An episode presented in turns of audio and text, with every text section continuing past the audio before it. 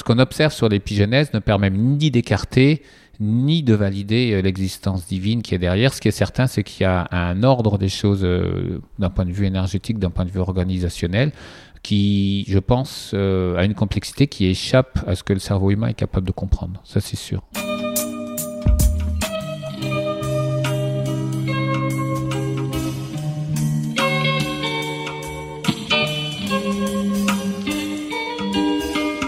Bienvenue à tous sur Et surtout la santé, votre podcast lyonnais qui décortique des sujets de santé avec des spécialistes, avec des sportifs professionnels et parfois avec des patients aux histoires extraordinaires.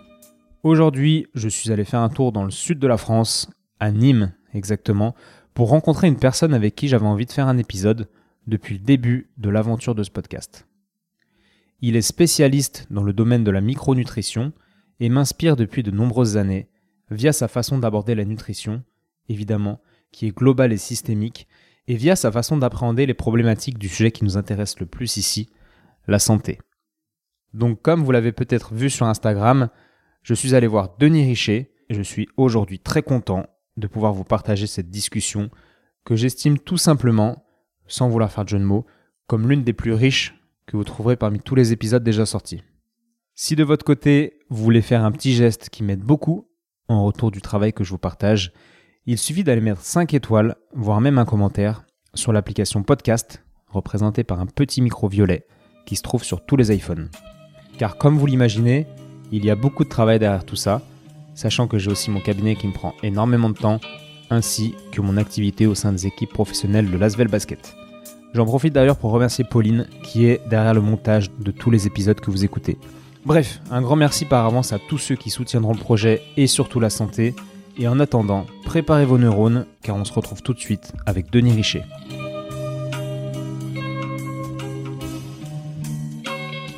Bonjour Denis. Bonjour Étienne. Merci de prendre le temps de me recevoir dans votre cabinet. Donc certaines euh, des personnes qui écoutent le podcast vous connaissent, c'est sûr, mais il y en a quand même qui ne vous connaissent pas. Donc on va commencer par la question classique. Si on se rencontre dans, la rue, euh, par hasard, et que je vous demande ce que vous faites dans la vie, qu'est-ce que vous me répondez? Je crois que ce qui euh, rendra le mieux compte de mon activité, c'est je suis pourfendeur de la bêtise humaine. À savoir que j'ai une activité euh, qui est orientée sur la micronutrition, qui a un aspect thérapeutique. Je fais de plus en plus de formations et euh, dans l'objectif d'être dans la transmission et non pas dans la démonstration de, la, de mon caractère savant. il y a beaucoup de, de formations qui sont dispensées aujourd'hui aux professionnels de santé qui sont juste là pour leur faire percevoir à quel point ils sont bêtes par rapport aux formateurs. Donc, je ne suis pas dans cette dynamique-là, parce qu'on est à, un tournant, on va dire, de la civilisation où euh, euh, beaucoup de problématiques se rejoignent pour euh, mettre en situation de péril une grande part de la population. Donc, un, il y a à comprendre ce qui se passe, deux, l'expliquer et transmettre, et trois, prendre en charge. Et c'est vrai que comme ça amène à se trouver, on va dire, deux écarts types devant la moyenne de ce que font les gens dans ce domaine-là, on est très vite limité aux, incompétences environnantes. Et c'est pour ça que je disais de manière un peu provocatrice que dès que j'écris, dès que je prends en charge, dès que j'accompagne, je suis systématiquement freiné dans mon activité par la bêtise ambiante euh, qui est liée aussi à, certains dogmes qui sont extrêmement répandus dans le domaine de la santé. C'est peut-être même l'endroit où il y a le plus de dogmes qui existent. Quelles sont les, sources, d'un point de vue général, de ces dogmes dans la santé? C'est une construction de la pensée, à savoir qu'il y a une différence fondamentale, et je ne vais pas faire de la philosophie de la science euh, toute la matinée, mais le paradigme, c'est une situation où il y a des informations qui paraissent contradictoires, mais qui ont toutes euh, une réalité, et dont on doit essayer de comprendre comment elle constitue euh, un tout. C'est un exemple concret euh, sur les produits laitiers. Vous avez les tenants de les produits laitiers, une sacrée vacherie, et d'autres qui disent les produits laitiers, nos amis pour la vie. Ils parlent pas de la même chose, ils se réfèrent à des problématiques très complexes, puisque certains vont faire référence à des problématiques immunitaires, d'autres aux aspects nutritionnels, d'autres peut-être aux polluants qui s'y trouvent. Tous ont raison, mais comme c'est une complexité qui est difficile à appréhender, certains euh, écartent des connaissances ou des informations qui vont à l'encontre de l'idée qu'ils ont qui est rassurante par rapport à la compréhension du monde. Et de ce fait, ils construisent des dogmes qui euh, vont être d'autant plus euh, fortement ancrés qu'il y a de plus en plus d'informations qui remettent en cause euh, le dogme qu'ils ont en tête. Je lisais par exemple dernièrement euh, l'introduction d'un article paru en 1962 qui mettait en lien l'impact des perturbateurs endocriniens et des polluants sur l'épigénèse de la santé humaine et où l'auteur, euh, Madame Carson, disait que on est euh, à l'orée de problèmes de santé majeurs dont les scientifiques devraient prendre connaissance. Il y avait 250 références biblio dans son article. On a eu euh, presque 60 années qui se sont écoulées parce que lorsque euh, le, virement, le, virage à prendre est trop douloureux, on préfère faire comme si on n'avait rien vu et on a fait durer le modèle existant jusqu'à ce que d'un seul coup on se rende compte qu'il y en a un autre qui est là et que tout le monde y adhère. Un autre exemple, c'est avec le microbiote. Il y a 20 ans en arrière, les gastroentérologues ne voulaient pas entendre parler de probiotiques ou de bactéries. Aujourd'hui, ils parlent tous de microbiote comme s'ils l'avaient découvert avant Christophe Colomb. Ouais, ça me fait euh, penser ce que vous dites à, à, l'environnement, à la planète, hmm. où on sait qu'on fonce dans le mur depuis plein d'années et on continue. Et peut-être qu'il y aura un changement, mais en tout cas, on parle d'écologie depuis, depuis des années et des années. Et puis c'est aujourd'hui que vraiment ça, ça fait surface comme si on venait de l'inventer, quoi. Bah, en fait, si on continue sur cette idée de la philosophie des sciences, c'est fondamentalement euh, l'homme a continué de se construire, à construire sa société par rapport à la gestion de l'angoisse de mort. Et face à l'angoisse de mort, il y a des situations qui sont stressantes, c'est tout ce qui est nouveau, tout ce qui échappe au contrôle, tout ce qui est imprévisible et tout ce qui touche à l'ego. Et donc, plus ce que l'on perçoit du monde est compliqué à appréhender, plus on va être dans une situation de stress qui va nécessiter l'intervention d'une partie du cerveau qui est très bête, qui s'appelle le limbique. Et le limbique, il construit des modèles très simples. On l'entend parler souvent, c'est Yaka, il suffit, il faut, souvent, jamais, personne, avec moi rien ne marche. C'est du limbique, c'est pas rationnel. Et donc, forcément, euh, tant qu'on euh, on peut s'arc-bouter à cette position-là, on y tient. Et puis lorsque euh, il y a des nouveautés qui remettent en cause le modèle dans lequel on vit et donc qui remet en cause finalement la gestion de l'angoisse de mort de la société, à ce moment-là, c'est panique à bord et c'est seulement quand on a l'évidence sous les yeux, avec les climato-sceptiques, avec les problématiques d'environnement, avec l'histoire du gluten par exemple, c'est seulement qu'on a des évidences sous les yeux que l'on accepte de voir ce qui était déjà visible depuis longtemps. Donc c'est pas euh, du complotisme, c'est juste qu'on est toujours confronté euh, euh, à ce que l'évolution nous a amené au niveau cérébral, c'est-à-dire une manière d'aborder le stress qui vise à structurer une société. Et quand le danger est important, il y a une autre partie du cerveau qui intervient qui s'appelle le paléolimbique. C'est celle qui permet à une tribu de survivre. Imaginons 20 000 ans en arrière, il faut traverser une rivière.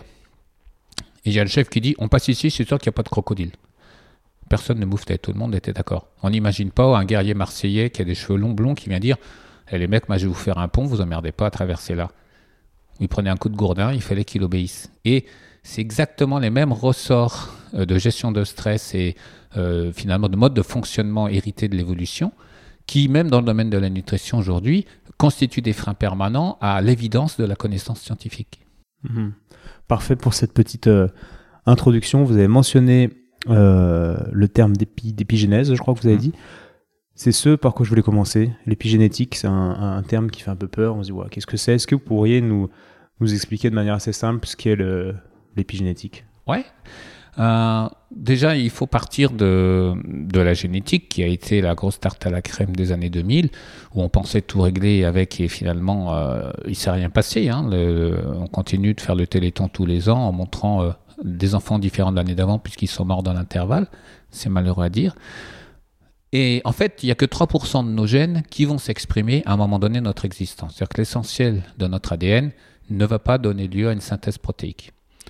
Mais de plus, euh, donc c'est comme si on avait euh, une bibliothèque, on avait des ouvrages dans une soixantaine de langues et on décidait de dire, au cours de ma vie, je vais lire que ceux qui sont français. Bon, ça fait du monde, hein, mais quand même évidemment, on ne va pas tous les lire en même temps et on ne va pas avoir les mêmes lectures à tous les moments de notre existence. C'est-à-dire que si on lit Mickey Magazine jusqu'à 8 ans, on va lire peut-être Closer jusqu'à 40 et on va commencer à lire des auteurs à partir de 45. C'est-à-dire que l'épigénèse indique que certains gènes vont s'exprimer à des moments précis, par exemple sur le développement fœtal, et pas à d'autres. Et ce qui est très intéressant, c'est que des facteurs environnementaux qui vont aller réveiller des gènes qui étaient silencieux qui ne devraient pas se mêler à la discussion. C'est l'influence de l'activité physique, euh, ce qu'on appelle l'adaptation à l'exercice, c'est tout simplement l'intervention de gènes qui vont développer des compétences particulières en rapport avec l'activité. Ça peut être l'influence du stress, l'influence euh, de la pollution. On parle des perturbateurs endocriniens, mais il y a d'autres situations qui s'y rattachent. Ça peut être les épisodes infectieux qui sont extrêmement importants, notamment sur tout le développement neuronal de l'enfance. C'est le sujet de mon dernier livre. Et l'alimentation joue aussi un rôle. Et enfin, un, porteur de, capital génétique encore beaucoup plus important, qui est le microbiote, c'est-à-dire l'ensemble du monde bactérien de notre intestin, envoie des messages qui non seulement déterminent euh, bah, la mise en, éveil de certains gènes à des moments précis, mais également va conditionner euh, certains comportements, certains apprentissages, voire certaines émotions plus tard dans la vie. Parfait. Et là, on voit euh, émerger la, complexité de, cet épisode, parce qu'on va parler de tous ces facteurs, mm. Euh, notamment de la nutrition, mais enfin, non, en fait aussi du microbiote, etc. Alors, pour résumer, on a, euh, on a, on a des gènes contenus dans l'ADN euh, qui vont coder pour des protéines qui, elles, vont conditionner des fonctions, etc. Mm. parmi tous ces gènes, ça c'est pareil, je ne savais pas vraiment, il y en a très peu qui s'expriment, comme vous dites, et l'expression de ces gènes qui vont donner des fonctions derrière vont être conditionnés par l'environnement. En fait, je reformule ce que vous dites pour que ça soit clair pour tout le monde. Et euh, en, partie, en partie, parce qu'il y a aussi des programmes préexistants. Par exemple, dans, dans le cas de l'embryogénèse, on, va, on, est capable de lire la partition, mais on ne sait pas qui l'a écrite. On ne sait pas ce qui fait que tel gène s'exprime à un moment donné. Euh, en cardiologie, par exemple, on sait qu'il y a un battement euh, simulant l'équivalent au battement cardiaque qui apparaît dès le 21e jour euh, de, vie embryonnaire alors qu'il n'y a aucune cellule cardiaque encore différenciée. C'est-à-dire qu'il y a des phénomènes dont euh, la complexité et l'origine nous échappent encore, mais on sait qu'il y a une symphonie qui se déroule dans un ordre parfaitement orchestré. Donc, petite diversion, digression plutôt. Euh, est-ce que ça vous a fait penser à, des origines plutôt comment dire, divines, quoi, à, à une sorte d'ordre supérieur qui contiennent tout ça? Bah, là, c'est un débat philosophique euh, euh, qui est permanent. Comme disait euh, Jacques Monod, le hasard et la nécessité. On ne peut pas se représenter les choses aussi facilement à l'échelle de l'évolution humaine. C'est-à-dire qu'il y a eu beaucoup de, certainement de, de, voies qui se sont abandonnées au cours de l'évolution. Les fossiles nous le montrent. de la même manière que quand on dit que l'expérience a fait que des populations ont écarté certaines plantes, ont écarté certains aliments, on imagine que ça s'est fait sur une génération, alors que c'est souvent suite à des expériences répétées qu'il y a des choix qui se sont jouer. Mais euh, ce qu'on observe sur l'épigénèse ne permet ni d'écarter ni de valider euh, l'existence divine qui est derrière. Ce qui est certain, c'est qu'il y a un ordre des choses euh, d'un point de vue énergétique, d'un point de vue organisationnel, qui, je pense, a une complexité qui échappe à ce que le cerveau humain est capable de comprendre. Ça, c'est sûr. Mmh. Parfait. Donc, pour nous donner un exemple concret de ce qui est, de ce qu'est l'épigénétique et de, comment, pour, vraiment comprendre en pratique ce qu'on raconte là, est-ce que vous pouvez nous parler d'un exemple d'une personne euh, qui, de par son environnement, va conditionner, euh, déconditionner peut-être ses gènes et exprimer des choses qu'il qui n'aurait peut-être pas dû quoi. Oui, l'activité physique pour ça nous offre un très bon modèle de compréhension.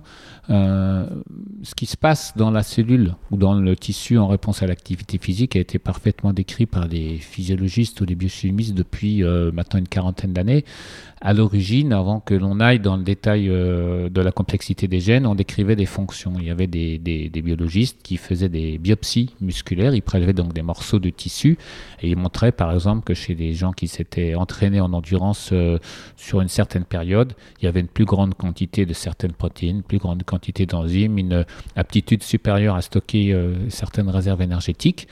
Et donc, ils disaient que c'était l'adaptation. On a su par la suite que sous la sollicitation répétée de l'organisme, il y a des gènes qu'on réveille régulièrement, les empêche de dormir, jusqu'au moment où ils restent éveillés, où ils s'expriment.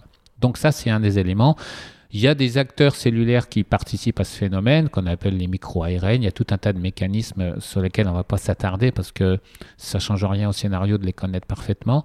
Et ce qui est très intéressant, c'est que ces mêmes acteurs qui influencent l'expression des gènes peuvent aussi être sollicités par le stress, par des agents infectieux, par d'autres, euh, par la pollution, de sorte que le bénéfice attendu, l'espèce d'apprentissage que l'on espère voir se mettre en place sous l'effet de l'activité physique, peut être complètement annihilé, voire euh, euh, dépassé d'un point de vue négatif par les facteurs extérieurs qui interviendraient. Un exemple concret, euh, la pratique euh, des entraînements en altitude vise à favoriser l'augmentation du nombre de globules rouges, notamment en favorisant, euh, sous l'effet de la restriction de l'apport d'oxygène au tissu, il y a un gène qui va s'exprimer qui permet de fabriquer une hormone, donc l'érythropoïétine, qui s'appelle le PO. Pour ceux qui l'ignoreraient, je pense qu'ils n'ont jamais été dans le milieu sportif. Bon. Il y a des travaux qui montrent que lorsque l'on se rend en altitude avec une, infection chronique, il y a des messagers du système immunitaire qui sont passés à la postérité avec la Covid, qu'on appelle les cytokines. tout le monde a entendu parler de l'orage des cytokines, ils allaient à la fenêtre voir ce qui se passait. Donc les cytokines, c'est des messagers du système immunitaire qui ont l'aptitude d'aller se, mêler à l'épigénèse, et notamment dans ces situations-là, on va avoir une répression du gène qui permet de fabriquer le PO. Autrement dit, l'athlète qui a déjà une infection se rend en altitude en espérant fabriquer plus de globules rouges, non seulement il ne va pas en fabriquer plus, mais en raison de son phénomène infectieux, il va en détruire davantage. Donc c'est un exemple parmi d'autres. Le stress qui va euh, agir sur certains gènes qui permettent de fabriquer des protéines qui permettent l'étanchéité de la muqueuse intestinale. Donc, Imaginons un athlète qui est stressé, qui a une infection et qui sera en altitude. Non seulement il ne va pas avoir des bénéfices euh, tels que ceux qu'il espère avoir, mais en plus il va développer des, troubles fonctionnels ou des pathologies qui auront été exacerbés par son exposition à l'altitude et qui persisteront à distance, puisqu'une fois que les processus de perméabilité intestinale s'installent, il y a des réponses immunitaires qui persistent. C'est comme lorsque un pyromane vient mettre le feu dans une forêt, c'est pas parce qu'il s'en va que l'incendie s'arrête. Hmm. Et là encore, on voit émerger la complexité de, du type de prise en charge que vous faites en fait avec les gens, en prenant en compte plein de choses. Mais par exemple, si on prend euh, allez, l'équipe de France de foot qui va, euh, je ne sais où, à Tignes pour faire ses stages, en pratique, c'est quand même compliqué de se dire bon bah euh, tel mec est dans un environnement pollué parce qu'il joue, mmh. n'importe quoi, à Naples, qui est très pollué toute l'année, donc sa production de PO va être un petit peu euh, entravé par un terrain pollué, entre guillemets, mmh. des, cellules polluées, si je peux abuser et dire ça. Euh, un autre gars qui est stressé parce qu'il est en cours de divorce, euh, pareil, va avoir un taux de cortisol élevé, et il mmh. va pas bénéficier de l'altitude comme l'autre qui vit dans, qui vit à Lyon, dans une très belle ville, va profiter de, de Tignes. Vous voyez ce que je veux dire? Tout à fait. Alors là, comment, comment, on aborde, c'est-à-dire que on voit clairement la difficulté euh, de pouvoir appliquer euh, une, approche standardisée euh, d'une préparation dans les sports collectifs, a fortiori sur des fenêtres de tir qui sont super étroites, avec des périodes de coupure qui sont très courtes, à savoir que le foot est le sport qui pour moi aujourd'hui donne le plus lieu à des perturbations immunitaires et inflammatoires.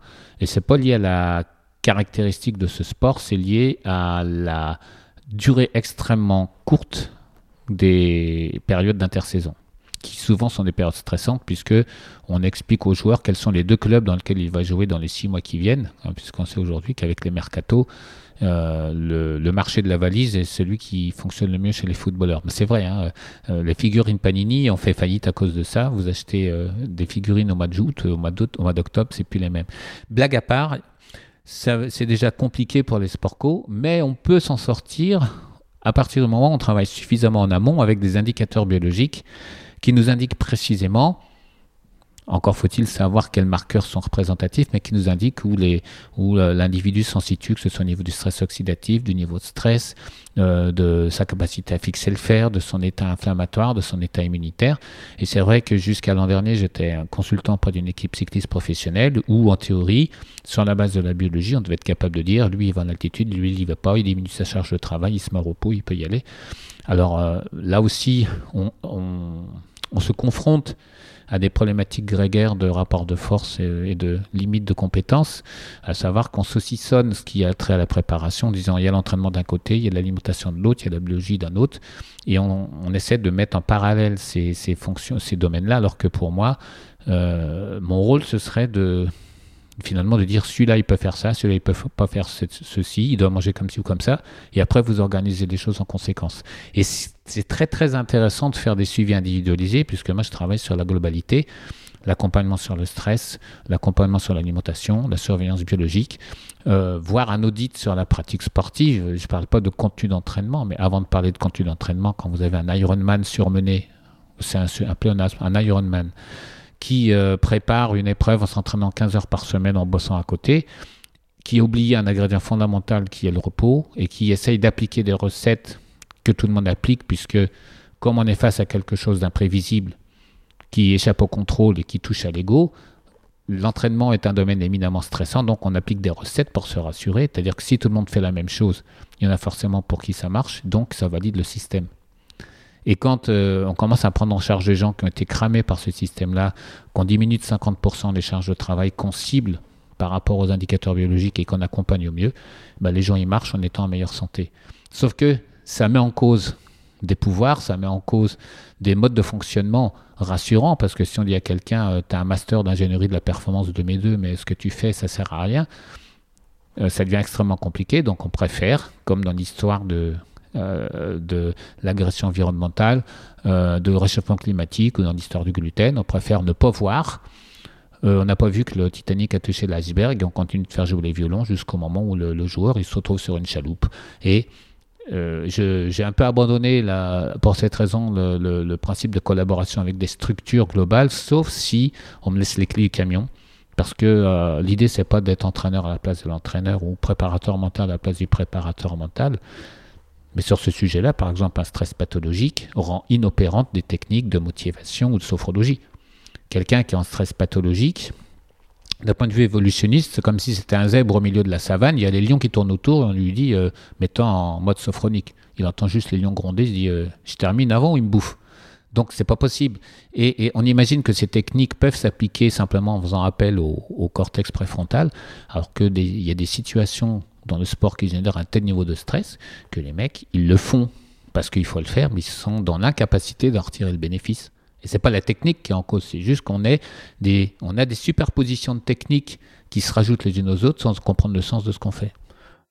ça me paraît extrêmement clair. J'espère que ceux qui écoutent euh, nous suivent. J'ai du mal à être neutre parce que je, bah, on se connaît depuis. Enfin, j'écoute vos conférences depuis un moment. J'ai lu votre livre, donc euh, pour résumer encore une fois, c'est compliqué de travailler dans une équipe. Alors là encore, je vais euh, diverger un petit peu ce que vous faites, là, votre approche, mais moi je suis dans le sport pro depuis des années aussi, mais personne ne le fait, quoi. Hmm. J'ai l'impression que ni le diététicien, ni le docteur va faire les analyses pour voir s'il y a un stress oxydatif à cause de X ou Y raison, quoi.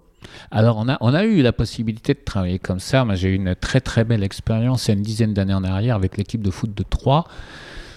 En fait, ce qui conditionne tout, c'est l'ouverture d'esprit euh, du coach, sa durée de vie aussi, et l'ouverture d'esprit du corps médical. Il y a eu également à Sedan où il y avait le docteur Manuel Afonso qui était très ouvert. Donc on arrive, on fait des évaluations et on peut mettre en place un accompagnement qui optimise l'état de santé des joueurs. Euh, à l'Estac, donc au club de Troyes, ils m'avaient sollicité, je crois que c'était 2009 ou 2010, on a ils avaient fini 17e de Ligue 2, euh, ce maintenant goal average. Donc ils avaient vu le coup près qui était passé tout près quand même avec le même groupe, en ayant pris en charge en micronutrition et tout cet accompagnement en biologie euh, aux frais du club dès le mois de juillet, ils sont montés l'année d'après avec le même groupe. Donc, en fait, c'est ce qui garantit à chacun d'être à 100% de ses moyens. Et euh, quand on a un effectif pléthorique, euh, la petite pépite qui n'arrive pas et qui est blessée, bah, à un moment donné, on le revend et puis on ne remet pas en cause le système qui fait qu'on n'a pas su en tirer la quintessence. Moi, je dis souvent aux, coachs, aux présidents de club, aux athlètes, je leur dis si on était au Luxembourg et qu'on fonctionnait comme euh, on fait en France, on sortirait jamais un athlète digne de ce nom parce qu'on a beaucoup trop de casse avec un système qui euh, a une base tellement large qui peut se permettre de, perdre du monde en route. Et est-ce que vous avez un petit mot à dire sur l'ouverture d'esprit des staffs médicaux et des clubs en général, sur ce que vous avez vécu pendant votre vie? C'est très fluctuant. Euh, en règle générale, je veux dire que euh, la première année, tout le monde s'enthousiasme et trouve ça génial. La deuxième année, on essaie de comprendre et de copier. La troisième année, je suis de trop. Pourquoi c'est les problématiques, c'est les problématiques grégaires de rapport de force. Mais j'ai travaillé à Chelsea. Euh, la personne qui m'avait fait venir était venue me solliciter à l'époque, était venue me voir. C'était Nick Broad qui est mort depuis. il a bossé au PSG. Il est, mort en fait, un jour, il a vu de la neige, euh, il était en panne avec son véhicule sur la, le périph', je crois, il a été renversé par une bagnole. Il travaillait au PSG à l'époque. Et il me sollicite parce qu'il voulait savoir euh, qu'est-ce qu'on peut faire pour optimiser euh, l'état de santé la récupération d'un effectif où je pense que si la moitié des joueurs étaient blessés, l'assureur s'arrachait les cheveux, hein, parce qu'il y en avait quand même un, groupe incroyable. Donc on avait mis en place ce travail. avec l'accompagnement individuel en micronutrition et en nutrition. Euh, et euh, à mesure que ce que j'amenais, personne d'autre le faisait, la question qui se posait, c'est est-ce que les gens qui sont en place sont les personnes qui doivent être en place? Sauf que moi, j'avais envie de tout, sauf de passer mon temps à Londres à préparer les bidons des joueurs. Mais euh, ça a créé des tensions et à un moment donné, la troisième année, c'est bah, on programme les bilans biologiques. Est-ce que tu veux juste nous faire l'interprétation par Skype? Et je leur dis, bah, on peut aussi euh, envisager que vous les fassiez vous-même, les interprétations. Ça s'est terminé comme ça. Euh, euh, groupe MFDJ, ça s'est un peu fini pareil aussi, parce que quand on pointe qu'il y a un management dans le stress par rapport à des questions qui sont irrationnelles et que personne ne les pointe, on se rend compte que on, comment on se trouve dans une situation de très forte opposition entre les valeurs qu'on a et ce que nous propose l'environnement dans lequel on évolue. Et moi, j'ai passé l'âge de, de, travailler contre nature. Donc c'est extrêmement difficile. Ah, puis vous devez rajouter une telle charge de travail qui bouleverse euh, tout, tout l'équilibre en fait. Quand vous arrivez, je vous imagine arriver dans, des clubs par lesquels euh, je suis passé, euh, bah, mais les gars ils sont pas au courant de, de tout ce que vous racontez. Enfin, ça, ça, change, ça chamboule tellement tout que l'équilibre bah, bah, il y a peut-être plus d'équilibre ouais. après, après votre arrivée. Mais y a, ça, ça met en cause la réelle compétence euh, de ce qui est mis en œuvre. Moi, je vois, j'ai un début qui se fait dans un UFR STAPS. Il y a énormément de gens qui ont un UFR STAPS et ceux qui sortent, euh, qui sont soi-disant euh, dédiés à l'accompagnement de la performance, sont en fait des experts dans l'ingénierie et dans la technique. Et comment dire, il y a 30 ans en arrière, Monsieur Testard, qui a été un généticien qui avait mis au point Dolly, la fameuse brebis, disait que ce qui est terrible et ce qui est vraiment le problème de notre époque, c'est qu'on on arrive à une ère où la technique tue la connaissance. Ah bon, on y arrive bien, ouais. On, y est même bien dedans. On y est à fond, avec en plus les statisticiens qui reprennent le pouvoir. Dernièrement, euh, j'étais interrogé par un, justement par un, journal, ils n'ont pas pris l'interview. Ils me demandaient ce que je pensais euh, du rôle des statisticiens aujourd'hui dans le domaine de la santé. Je leur avais dit que les statistiques, c'était comme le réverbère de l'alcoolique, on s'appuyait dessus, mais ça nous éclairait jamais. Et ça, ils n'ont pas trop apprécié mon humour, mais c'est vrai que aujourd'hui, on confond euh, immunisation et infection, on confond euh, cas contact et morbidité. Et comme euh, c'est présenté de manière euh, d'un discours extrêmement, euh, on va dire, paléolympique, comme on est dans un environnement de stress, les gens s'approprient des choses qu'ils connaissent pas en en parlant aussi bien que s'ils avaient fait de l'immuno. C'est assez terrible. Ouais, génial. On va repartir sur du concret pour pas se détacher du concret. C'est ce qui va nous raccrocher parce que vu que le sujet est complexe, on, mm. va, on va essayer de faire comme ça. On va parler des carences. Mm. bah, la carence, dans l'esprit euh, des, des, gens lambda, quoi, ben, on, se dit, ok, j'ai une carence de, en fer ou je ne sais quoi, ben, je vais manger plus de fer, terminé. Mm. Bon, là, dans le livre, puis, c'est connu, la carence va dépendre de ce qu'on mange, évidemment, de, de l'absorption, de la mm. qualité de l'absorption, et enfin, et c'est ça qui est le plus intéressant dans notre livre, de ce qui se passe à l'intérieur du corps qui peut peut-être euh, surconsommer cet élément en carence. Tout à fait. Dont l'infection, les inflammations, etc. Est-ce que vous pouvez nous dire avec vos mots ce que je viens de vous raconter ouais, je, vais vous je vais vous expliquer euh, l'évolution du concept du déficit et je vais donner 3-4 exemples qui sont parlants. Bon. La, nutrition s'est reposée euh, beaucoup sur des bases de données qui avaient été constituées au fil du temps. On euh, regardait aliment par aliment les teneurs en fer, en zinc, en magnésium, etc. En considérant d'ailleurs que ces teneurs sont immuables et que les mêmes aliments contiennent les mêmes nutriments d'où qu'ils viennent. Bon. Or, on sait déjà qu'à ce sujet-là, euh, quand on prend la peine d'aller euh, regarder la littérature, il y a des écarts énormes. Par exemple, euh, en Chine, deux populations rurales qui vivaient à 50 km de distance, qui mangeaient du riz, du chien, des légumes, des fruits, l'une consommait ce qui poussait sur ces terrains et des terrains riches en sélénium et ils avaient des signes de, surdosage et d'autres qui mangeaient les mêmes aliments mais ayant cru sur un terrain qui se trouvait à 50 km de là présentaient des signes de déficit. Comme les bases de données se sont euh, faites en compilant des informations d'un peu partout dans le monde, on a intégré l'idée d'une normalisation, d'une standardisation des teneurs. Et donc euh, aujourd'hui, on en arrive à dire, vous manquez de sélénium, mangez trois noix du Brésil. Bah, tout dépend de quel endroit viennent ces noix du Brésil, ça ne veut absolument rien dire. Et en fait, euh, au-delà de la notion de, du flagrant délit de délinquance alimentaire, il y a des phénomènes beaucoup plus troublants qui existent.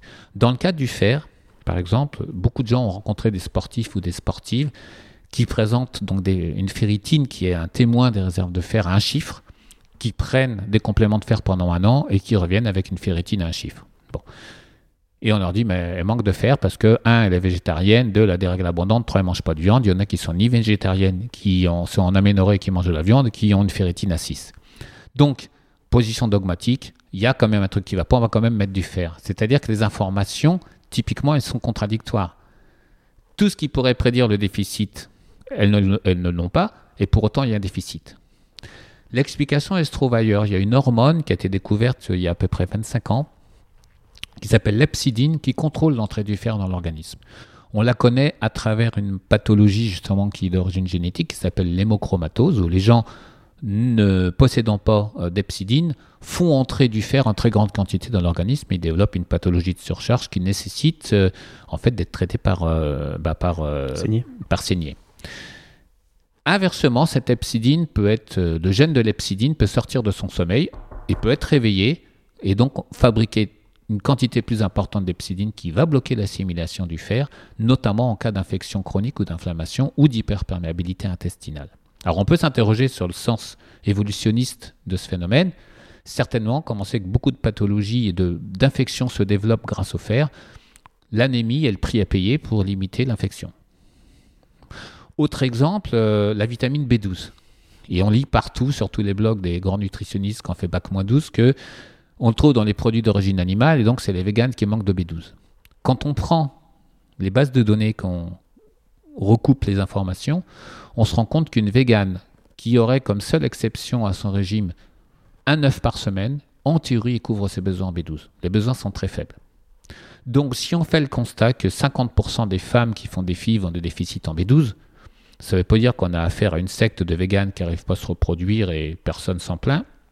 Ça veut dire qu'il y a des phénomènes qui entravent l'assimilation de la B12 et ça se joue au niveau intestinal. On a la même chose avec la vitamine B9, où il y a des... En fait, la vitamine B9 circule dans le sang et doit rentrer dans les cellules par des récepteurs, un peu comme si on frappait à une porte d'entrée et qu'on voulait rentrer dans la pièce. Lorsqu'il y a par exemple des, mycoses intestinales ou des perturbations importantes de l'immunité intestinale, il y a des anticorps qui attaquent ces récepteurs, donc à la place de la porte, on monte un mur de briques. Et donc on développe un déficit en lien avec ce phénomène. Et dernier exemple, le zinc, dont on nous a beaucoup parlé euh, avec la Covid, hein, on a mis d'ailleurs un prénom féminin pour atténuer la douleur. Euh, la Covid, euh, on, on s'est rendu compte que les gens déficitaires en zinc étaient fragilisés. Et puis quand on regarde les bases de données, on se dit comment on fait pour être déficitaire en zinc? Il y en a dans tout, il y en a partout, partout, partout. D'ailleurs, les gens qui raisonnent sur les bases de données, qui déterminent les campagnes de santé publique, n'ont jamais envisagé que le zinc était quelque chose à, regarder de manière particulière, sauf c'est les sujets âgés hein, qui manquent de goût. C'est d'ailleurs pour ça qu'ils écoutent Mireille Mathieu dans les EHPAD. Ils manquent de goût depuis longtemps. Or, j'ai constaté, et j'en parle dans le bouquin, que 87% des gens qui ont des infections chroniques, pas forcément euh, associées à de la fièvre, donc euh, candidose, herpès, staphylo ou des problèmes d'hyperperméabilité intestinale, développent des déficits en zinc. Pourquoi? Parce qu'en fait, ils ont un train de vie de ministre avec un salaire de fonctionnaire. C'est-à-dire que leurs besoins sont augmentés à un niveau beaucoup plus important que ce que l'on considère habituellement. Et cette augmentation des besoins, qui n'est pas forcément couverte par des apports qui seraient adaptés, finit par favoriser l'instauration de déficits. Et donc, quand on fait, par exemple, chez un sportif, le constat d'un déficit en zinc, d'un déficit en B9, déficit en fer, la question n'est pas de savoir pourquoi il mange mal et on ne va pas faire de la nutrition de cantonnier à boucher les trous. La question qui en découle tout de suite, c'est de se dire quel est le problème immunitaire qui est sous-jacent et qu'on n'a pas vu. Ouais, c'est extrêmement clair. Petit aparté, euh, vous parliez des, des gens qui ont un BTS euh, diététique euh, moins 12, je ne sais pas ce que vous avez dit. Qu'est-ce que vous pensez du BTS diététique qui, qui je crois, enfin j'en suis sûr, n'apprend pas du tout tout ça quoi? Alors c'est un sujet qui est délicat parce que les personnes qui s'engagent dans cette voie-là sont motivées, sont souvent passionnées par ce sujet-là et ils se rendent bien compte que ce qu'on leur apporte euh, n'est pas à la hauteur de ce qu'ils voudraient faire et donc ça les met en zone d'inconfort. Donc ça crée un stress de fuite, de lutte ou d'inhibition. C'est-à-dire que euh, moi, au début, j'étais maudit euh, par cette population-là parce que j'étais pas diététicien. Et, bah non, j'ai un bac plus 8, désolé. Vous faites quoi d'ailleurs à la base, vous? Alors moi, j'avais un master de physiologie et de biochimie. D'accord. Et j'ai fait donc j'ai un doctorat de, nutrition option physiologie. Après j'ai fait euh, euh, une thèse d'état donc en alcoolologie et j'ai refait une formation en épidémiologie derrière. Donc j'ai tout fait à Jussieu. J'ai eu des profs comme euh, notamment le professeur Beaulieu en endocrinologie qui est quand même l'inventeur de la pilule du lendemain, Albert Jacquard. Donc j'ai vu des gens assez pointus qui disaient que l'esprit scientifique c'est la jubilation face à l'inconnu. Moi j'aime beaucoup la phrase. L'esprit scientifique et la jubilation face à l'inconnu. C'est-à-dire, on observe, on modélise, on teste le modèle et on crée un nouveau modèle. Et aujourd'hui, on est dans la frilosité intellectuelle, c'est-à-dire que tout le monde se replie face à quelque chose qu'on a du mal à aborder. Et c'est, ça renvoie au concept même de qu'est-ce qu'on enseigne et qu'est-ce qu'on attend de l'enseignement. Moi, j'ai une fille qui est en médecine, elle est en deuxième année, ils sont évalués par des QCM. Donc, on fait des singes savants, mais on fait pas forcément des thérapeutes. On est bien d'accord. On en parle dans un autre podcast d'ailleurs euh, avec euh, un, collègue. Bref, restons sur notre sujet. Donc, le BTS diététique, ça, Donc il n'est pas adapté. Il y, a, beaucoup de gens qui, qui, vont avec des espoirs, mais ils voient même d'ailleurs, ils, ne s'engagent pas dans ce BTS parce qu'ils voient le programme et ils se disent mais c'est pas ça en fait que je vais apprendre. C'est le bras armé euh, des exécutants techniques, des euh, programmes alimentaires, euh, on va dire mainstream d'une médecine qui n'a pas intégré les connaissances nutritionnelles. Alors à la décharge de ces, de, ces personnes, il y a de plus en plus de titulaires de ce BTS qui viennent sur des modules, qui viennent se former au DU, euh, parce qu'en plus, on leur vend du vent. C'est-à-dire quelqu'un qui fait de la diététique classique et qui essaie de démarrer une activité en libéral, soit il se retrouve à vendre des sachets euh, sur une chaîne euh, dont un, une enseigne se trouve d'ailleurs en, bas de la rue, soit à faire de l'hospitalier mais euh, si on demande aux gens d'avoir une activité libérale antithétique en étant formés à travers le BTS, euh, on va les, amener à travailler sur des concepts erronés sur la prise de poids. Par exemple, euh, ce concept du microbiote révolutionne, révolutionne complètement la diabétologie et le problème du surpoids. Euh, on sait aujourd'hui qu'un dialogue de sourds entre le microbiote et le pancréas contribue à des problèmes de diabète qui sont de plus en plus fréquents, à des problèmes de poids de plus en plus marqués chez des gens de plus en plus jeunes. Euh, j'attaque le livre d'ailleurs sur ce point-là. Il y a deux éléments concrets à avoir à l'esprit qui permettent de comprendre ce qui se joue. Euh, des enfants qui subissent deux antibiothérapies avant l'âge d'un an ont deux fois plus de risques de devenir diabétiques, quoi qu'ils mangent, quel que soit le patrimoine génétique dont ils ont hérité. Et on sait également que le Brésil, actuellement, le pays au monde où le diabète évolue le plus vite, et l'explication qui a été trouvée, je ne dis pas l'hypothèse qui a été avancée, dis bien l'explication qui a été trouvée, c'est le mode d'accouchement, puisque 50% des Brésiliennes accouchent par césarienne, et donc d'entrée de jeu, le logiciel ou le dialogue entre le microbiote et le pancréas euh, est complètement foireux. Ouais, c'est ce que j'étais au Brésil il y a pas longtemps et, j'avais ça en tête, mais en regardant ce qu'ils mangeaient, je me disais bon, il y a aussi peut-être d'autres facteurs parce qu'ils mangent tellement mal que Alors, je me disais que la césarienne était et c'est là, et, c'est là que le sujet devient intéressant, c'est-à-dire qu'un des autres euh, biais euh, de la nutrition, c'est de considérer qu'on est des libres mangeurs et que si les gens mangent mal, il suffit de les éduquer, d'être coercitif et de leur expliquer pour qu'ils mangent mieux. Or, il y a deux phénomènes majeurs. Le premier, l'acte alimentaire est anxiogène en soi. Aujourd'hui, prenons un exemple, on mange du poisson. On peut dire, je mange des oméga 3, j'avale du mercure, j'avale un allergène. Donc, et je dévaste les océans. Voilà, donc on est dans une situation tellement complexe que ça crée un stress, imprévisibilité, absence de contrôle, etc. Donc on prend une attitude limbique qui va euh, se manifester par des euh, modes alimentaires répétitifs et euh, monotones. C'est lundi, c'est ravioli, etc. Bon, c'est la première chose. La, la deuxième chose, c'est que le comportement alimentaire est sous l'influence de systèmes euh, neuronaux qui peuvent être eux-mêmes sous l'influence de ce qui se passe dans notre intestin. Il y a une expérience très intéressante, notamment euh, quand on regarde euh, des travaux de Luc Montagnier. Il avait constitué de l'eau de souris. en fait, il, s'intéressait à une bactérie qui avait une très forte propension à se multiplier dans l'organisme du chat. Donc il y avait un lot de souris qui avait reçu un lot de bactéries en question et l'autre qui avait reçu du sérum physiologique. Et puis, c'est la souris était comme toutes les souris euh, mises dans, un environnement d'apprentissage euh, avec des labyrinthes hautes. Et puis au bout d'un mois, il y avait un chat qui se pointait. Et donc vous aviez les souris qui avaient reçu le sérum physiologique, elles essayaient tant bien que mal de passer entre les griffes du matou.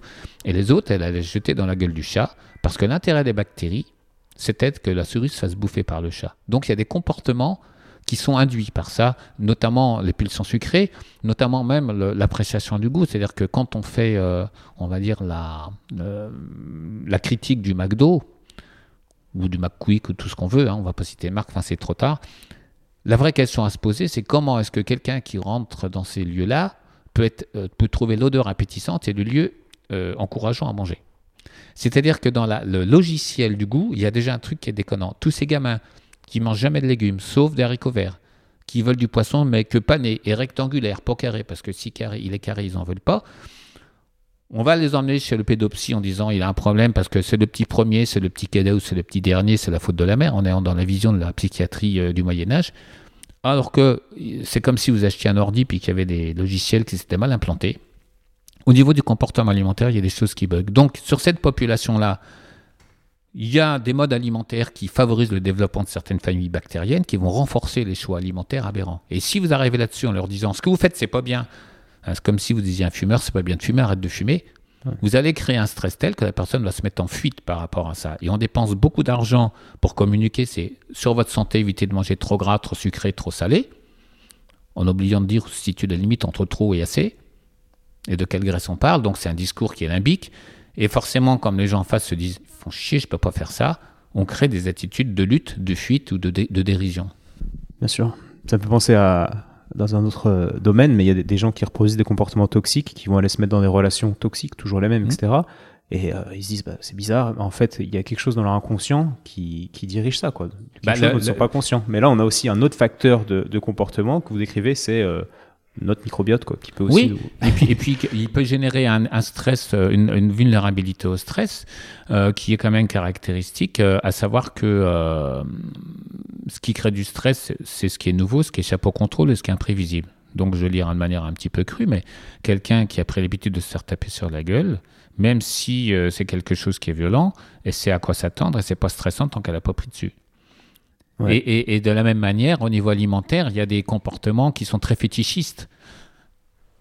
Si vous discutez avec un vegan, euh, que vous lui démontrez qu'il y a plein de, déficits dans son alimentation, vous ne changerez pas son comportement de vegan. Le vrai problème, c'est le sens anthropologique de ce qu'on observe. C'est le révélateur d'une défiance absolue vis-à-vis de gens qui avaient les clés du camion, qui nous ont envoyés dans le mur par la pollution, par les problèmes de santé, par euh, des accointances entre le pouvoir euh, politique et le pouvoir économique. Et donc, les gens n'ont plus confiance. Et de ce fait, le véganisme, comme euh, le régime paléo, ça ne doit pas être regardé comme des réactions, comment dirais-je, cohérentes, nutritionnellement optimales et argumentées d'un point de vue scientifique. C'est des manifestations anthropologiques qui nous disent attention, les gens n'ont plus confiance en ce qu'ils mangent. Bien sûr. Je pense à d'autres dérives dans un domaine plus politique. Bon, on va Mhm. rester concentré sur notre sujet.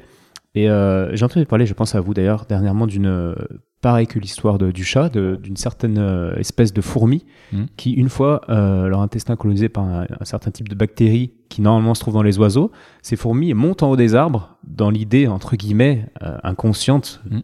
Commandée par ces bactéries parce qu'elles veulent se retrouver dans, dans l'intestin des oiseaux. Ces fourmis montent en des arbres pour se faire manger, en fait, par les oiseaux. Alors, on, a, on a un autre exemple sur le candidat albican qui amène un autre malentendu euh, sur tous les blogs qui y sont consacrés. Euh, déjà, euh, il y, y a quelque chose d'assez surprenant aussi. Si on se remet dans une logique de paradigme, vous avez la moitié des auteurs qui disent c'est un hôte naturel de notre flore et la moitié qui disent c'est un ennemi à abattre. Alors les deux ont raison, c'est, on va dire que le, candidat albican, c'est le sanglier de la flore intestinale. C'est-à-dire que quand il prolifère et qu'il vient manger euh, les fleurs qui sont dans votre jardin, L'idée, c'est qu'il ne faut pas tuer tous les sangliers, il faut réguler les populations. C'est un petit peu la même chose. Et donc, s'ils prolifèrent, c'est qu'il y a des raisons. Notamment, les antibiotiques ont tué les singes, les licornes, les dinosaures et les abeilles. Et donc, on a un manque de diversité de la flore qui favorise la prolifération de ce candidat. Il favorise les pulsions sucrées, puisque si on mange du sucre, on va contribuer à augmenter sa population.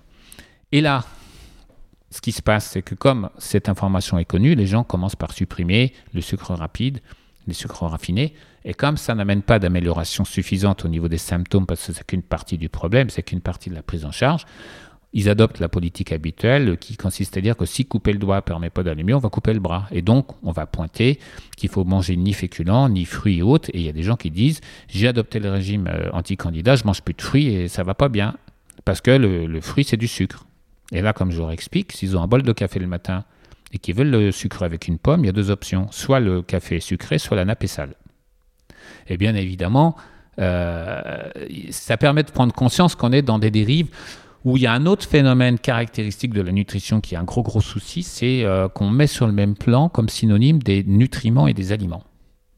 On dit je mange des protéines. Alors ça veut dire quoi? Vous pouvez avoir du chien, vous pouvez avoir des protéines en sachet, vous pouvez manger de l'œuf, vous pouvez manger des amandes. Euh, je mange du calcium, c'est quoi? C'est de la craie, c'est du fromage. C'est-à-dire qu'on on réduit à leur particularité nutritionnelle dominante la diversité d'ingrédients que contient un aliment. On dit la viande, c'est du fer, puis après on va dire la viande, c'est de la protéine, puis après on va dire la viande, c'est des pesticides. Alors que, on en revient à l'histoire de tout à l'heure, de la complexité. Et donc, le discours où on dit les sucres rapides, les sucres lents, moi j'explique aux patients, les sucres rapides, vous achetez une boîte de sucre que vous mettez sur le tapis du supermarché. Quand le tapis va vite, c'est des sucres rapides. Quand le tapis va lentement, c'est des sucres lents. C'est-à-dire que ça n'a pas de sens. D'un point de vue physiologique, ça n'a pas de sens, mais on construit même la pédagogie collective sur ce genre de conneries. Et vous avez lu euh, Edgar Morin ou genre d'auteur? Mmh. Comment, euh, pour en venir à ma vraie question, c'est ça en fait. En tant qu'ostéo, j'ai mon cerveau qui est habitué à réfléchir de manière complexe, mmh. parce qu'on voit les choses de manière très globale. Mais je crois que dans, dans, dans certains milieux, dans, dans, on va rien citer, mais les gens ne sont pas habitués en fait. Ça m'étonne pas que vous connaissiez cet auteur, mais les gens sont sont pas habitués parce qu'ils connaissent pas. Alors vous dites qu'ils connaissent pas, etc. C'est inconnu. Je sais plus euh, votre trio des, trois arguments qui fait que les gens euh, sont dans des comportements un peu. Euh, bah c'est imprévisibilité, absence de contrôle et, et caractère de nouveauté. Parce que je crois qu'en fait, j'ai des patients par exemple j'ai de la chance, j'ai quand même beaucoup de patients que, que je trouve intelligents, c'est-à-dire qui comprennent la complexité, qui mmh. comprennent que euh, un résultat ou une souffrance est euh, le résultat de plusieurs facteurs mm. surajoutés et que ces facteurs en fait se, se, démultiplient les uns les autres. Et je leur explique que nous on agit sur un des facteurs et peut-être qu'on va avoir un résultat, mais ça ne veut pas dire que 100% de leur douleur à la base était dû au facteur sur lequel on a joué. Mm. Mais en fait, plein de gens ne comprennent pas ça, quoi. Vous, vous n'avez pas souffert de patients qui ne comprenaient pas la complexité, etc. Très, si, si, si, il y a des techniques pour, euh, pour arriver à, à, modifier les choses. Mais euh, clairement, euh, un exemple concret euh, qui illustre ça, c'est les questionnaires Borreliose, maladie de Lyme, ou les questionnaires de candidats. je vais prendre le premier qui est plus intéressant, le questionnaire de Horowitz. Un questionnaire qui a été mis au point par plusieurs personnes, mais on va dire finalisé par un médecin américain qui s'appelle Horowitz, qui avait répertorié un certain nombre de symptômes ou de situations dont la conjonction laissait à penser qu'il y avait des symptômes liés à la maladie de Lyme. Mais comme on a un autre biais de raisonnement en médecine qui est de considérer que tout est lié à une seule cause, tous les symptômes qui étaient présents euh, chez ces patients n'étaient pas forcément tous à la borréliose, mais pouvaient être liés pour certains à une candidose qui, ayant fragilisé le système immunitaire, avait favorisé la borréliose, pour d'autres qui pouvaient être liés à l'hyperperméabilité, pour d'autres pouvaient être liés au stress, pour d'autres pouvaient être liés à des déficits. Mais comme ces différents éléments étaient souvent présents en même temps chez la même personne, il présentait tous les symptômes et donc on disait c'est le tableau de la maladie de Lyme, donc on veut traiter la, maladie de Lyme. Et même si la biologie était douteuse puisqu'on disait que c'était Lyme, on traitait Lyme, et à la sortie, il n'y avait pas d'amélioration puisque une grande part des symptômes n'étaient pas dus au Lyme. Donc, comme on est toujours sur un raisonnement dogmatique qui n'arrive pas à avoir une approche complexe, l'étape suivante, on dit à la personne, c'est les métaux lourds. Bien sûr. Et ça me fait penser, c'est super intéressant. Je discutais de ça dans un podcast avec, euh, un ami qui est endodontiste, pour ceux qui écoutent, c'est le podcast numéro 3, parlait des kystes, des kystes apicaux. Mhm. Vous devez bien connaître, qui est un facteur d'inflammation, un foyer infectieux euh, qui peut interagir avec beaucoup de choses, notamment le microbiote. Et il me disait qu'en fait, lui, son but, c'était de soigner la dent de manière la plus, la plus propre possible. Et ensuite, sa vision, c'était que le, patient, avec un système immunitaire assez euh, performant, en tout cas, la tolérance de son système immunitaire, il y avait beaucoup de facteurs qui faisaient que euh, ce patient allait tolérer ou pas cette petite infection euh, mmh. constante au final au niveau de la racine des dents. Et on est, euh, on, est dans cette, euh, comment dire, dans, cette, dans ce raisonnement où, c'est compliqué quoi. On se dit, bah, il faut aller chercher le kyste, mais non, en fait, il y a plein de facteurs sur lesquels jouer qui, font qu'on peut potentiellement avoir ce kyste là sans, mmh. sans avoir des symptômes de fatigue chronique quoi. Si on essaie de raisonner de manière très très synthétique, la réponse immunitaire, finalement, c'est un match de rugby. C'est-à-dire que vous avez un agresseur et vous avez une équipe qui se défend. Et que la pathologie ne peut apparaître que si vous commencez à jouer à 14 contre 15 contre les All Blacks. Donc, euh, qu'est-ce qui va se passer? Vous avez euh, euh, l'immunologie, c'est pas l'infectiologie. À savoir que au premier temps de l'histoire médicale, on s'est intéressé aux microbes éventuels qui pouvaient être euh, dangereux, et puis euh, on a parlé des bons ou des mauvais microbes, comme on parlait des animaux utiles ou des animaux nuisibles, en se gardant bien de savoir dans quelle rubrique on nous rangeait d'ailleurs. Euh, ça, c'est un autre sujet. Et puis aujourd'hui, on parle des bonnes ou des mauvaises bactéries de l'intestin, mais en permanence, on a des exemples qui montrent que c'est pas si simple que ça. Par exemple, avec l'Helicobacter pylori au niveau de l'estomac, quand on l'éradique, on augmente le risque de Crohn. En fait, c'est chacun a son rôle, chacun a sa place. Et euh, ces déséquilibres-là, c'est déjà une approche euh, un petit peu complexe qui est difficile à appréhender. En face, il y a un système immunitaire qui peut être plus ou moins performant. C'est-à-dire qu'il y a des nutriments qui sont essentiels au bon déroulement du système immunitaire, que ce soit les oméga 3, le fer, le zinc, la vitamine D, l'apport en protéines. C'est-à-dire que les sujets âgés qui sont en EHPAD, qui ont une mauvaise dentition, qui mangent un steak haché par jour et qui n'ont pas d'apport protéique, ils fabriquent pas assez de globules blancs et vous pouvez mettre le rhume, la grippe ou le Covid. Vous pouvez euh, faire en sorte que leurs proches leur rendent visite avec un masque. Vous, aurez toujours autant de morts parce qu'ils jouent à 13 contre 15 contre les All Blacks. Donc de toute façon, ils ne peuvent pas y arriver. Et ça, c'est une information cruciale. Ceux qui disent toute une question de terrain, il suffit de, prendre de la vitamine D, euh, de faire euh, d'hydrothérapie du côlon et de prendre du zinc et puis on est protégé, c'est aussi illusoire parce que si vous prenez les meilleurs joueurs de votre village, que vous en mettez certes sur le terrain, que vous avez les All Blacks en face de vous, vous allez quand même vous faire exploser. C'est-à-dire qu'il y a certains agents infectieux qui ont une virulence particulière et donc il faut considérer à la fois la nature de ces agents et le système immunitaire. Mais pour finir sur ce sujet-là, ce qui est encore plus intéressant, c'est qu'il y a euh, certains euh, antigènes potentiels qui vont modifier le fonctionnement du système immunitaire. C'est-à-dire qu'ils vont faire en sorte de faire bugger le système de défense. En gros, ils vont payer un joueur de votre équipe, mais il va jouer avec eux alors qu'il a votre maillot. Par exemple, le candidat va leurrer le système immunitaire, la boréliose aussi, euh, le staphylo également. Et donc, ce qui va se passer, c'est que la pathologie va se développer non seulement parce qu'il y a eu un agent infectieux à un moment donné, mais parce que, suite à cette situation qui est peut-être très loin derrière, le système immunitaire reste bancal et continue de se défendre de manière inappropriée. C'est ce que vous appelez les super antigènes dans votre livre Oui, absolument. Et ça, et ça, si vous voulez, c'est une compréhension dynamique des choses. C'est-à-dire que c'est ni le terrain qui fait tout, ni le microbe qui fait tout. C'est qu'à un moment donné, il y a un équilibre entre les deux.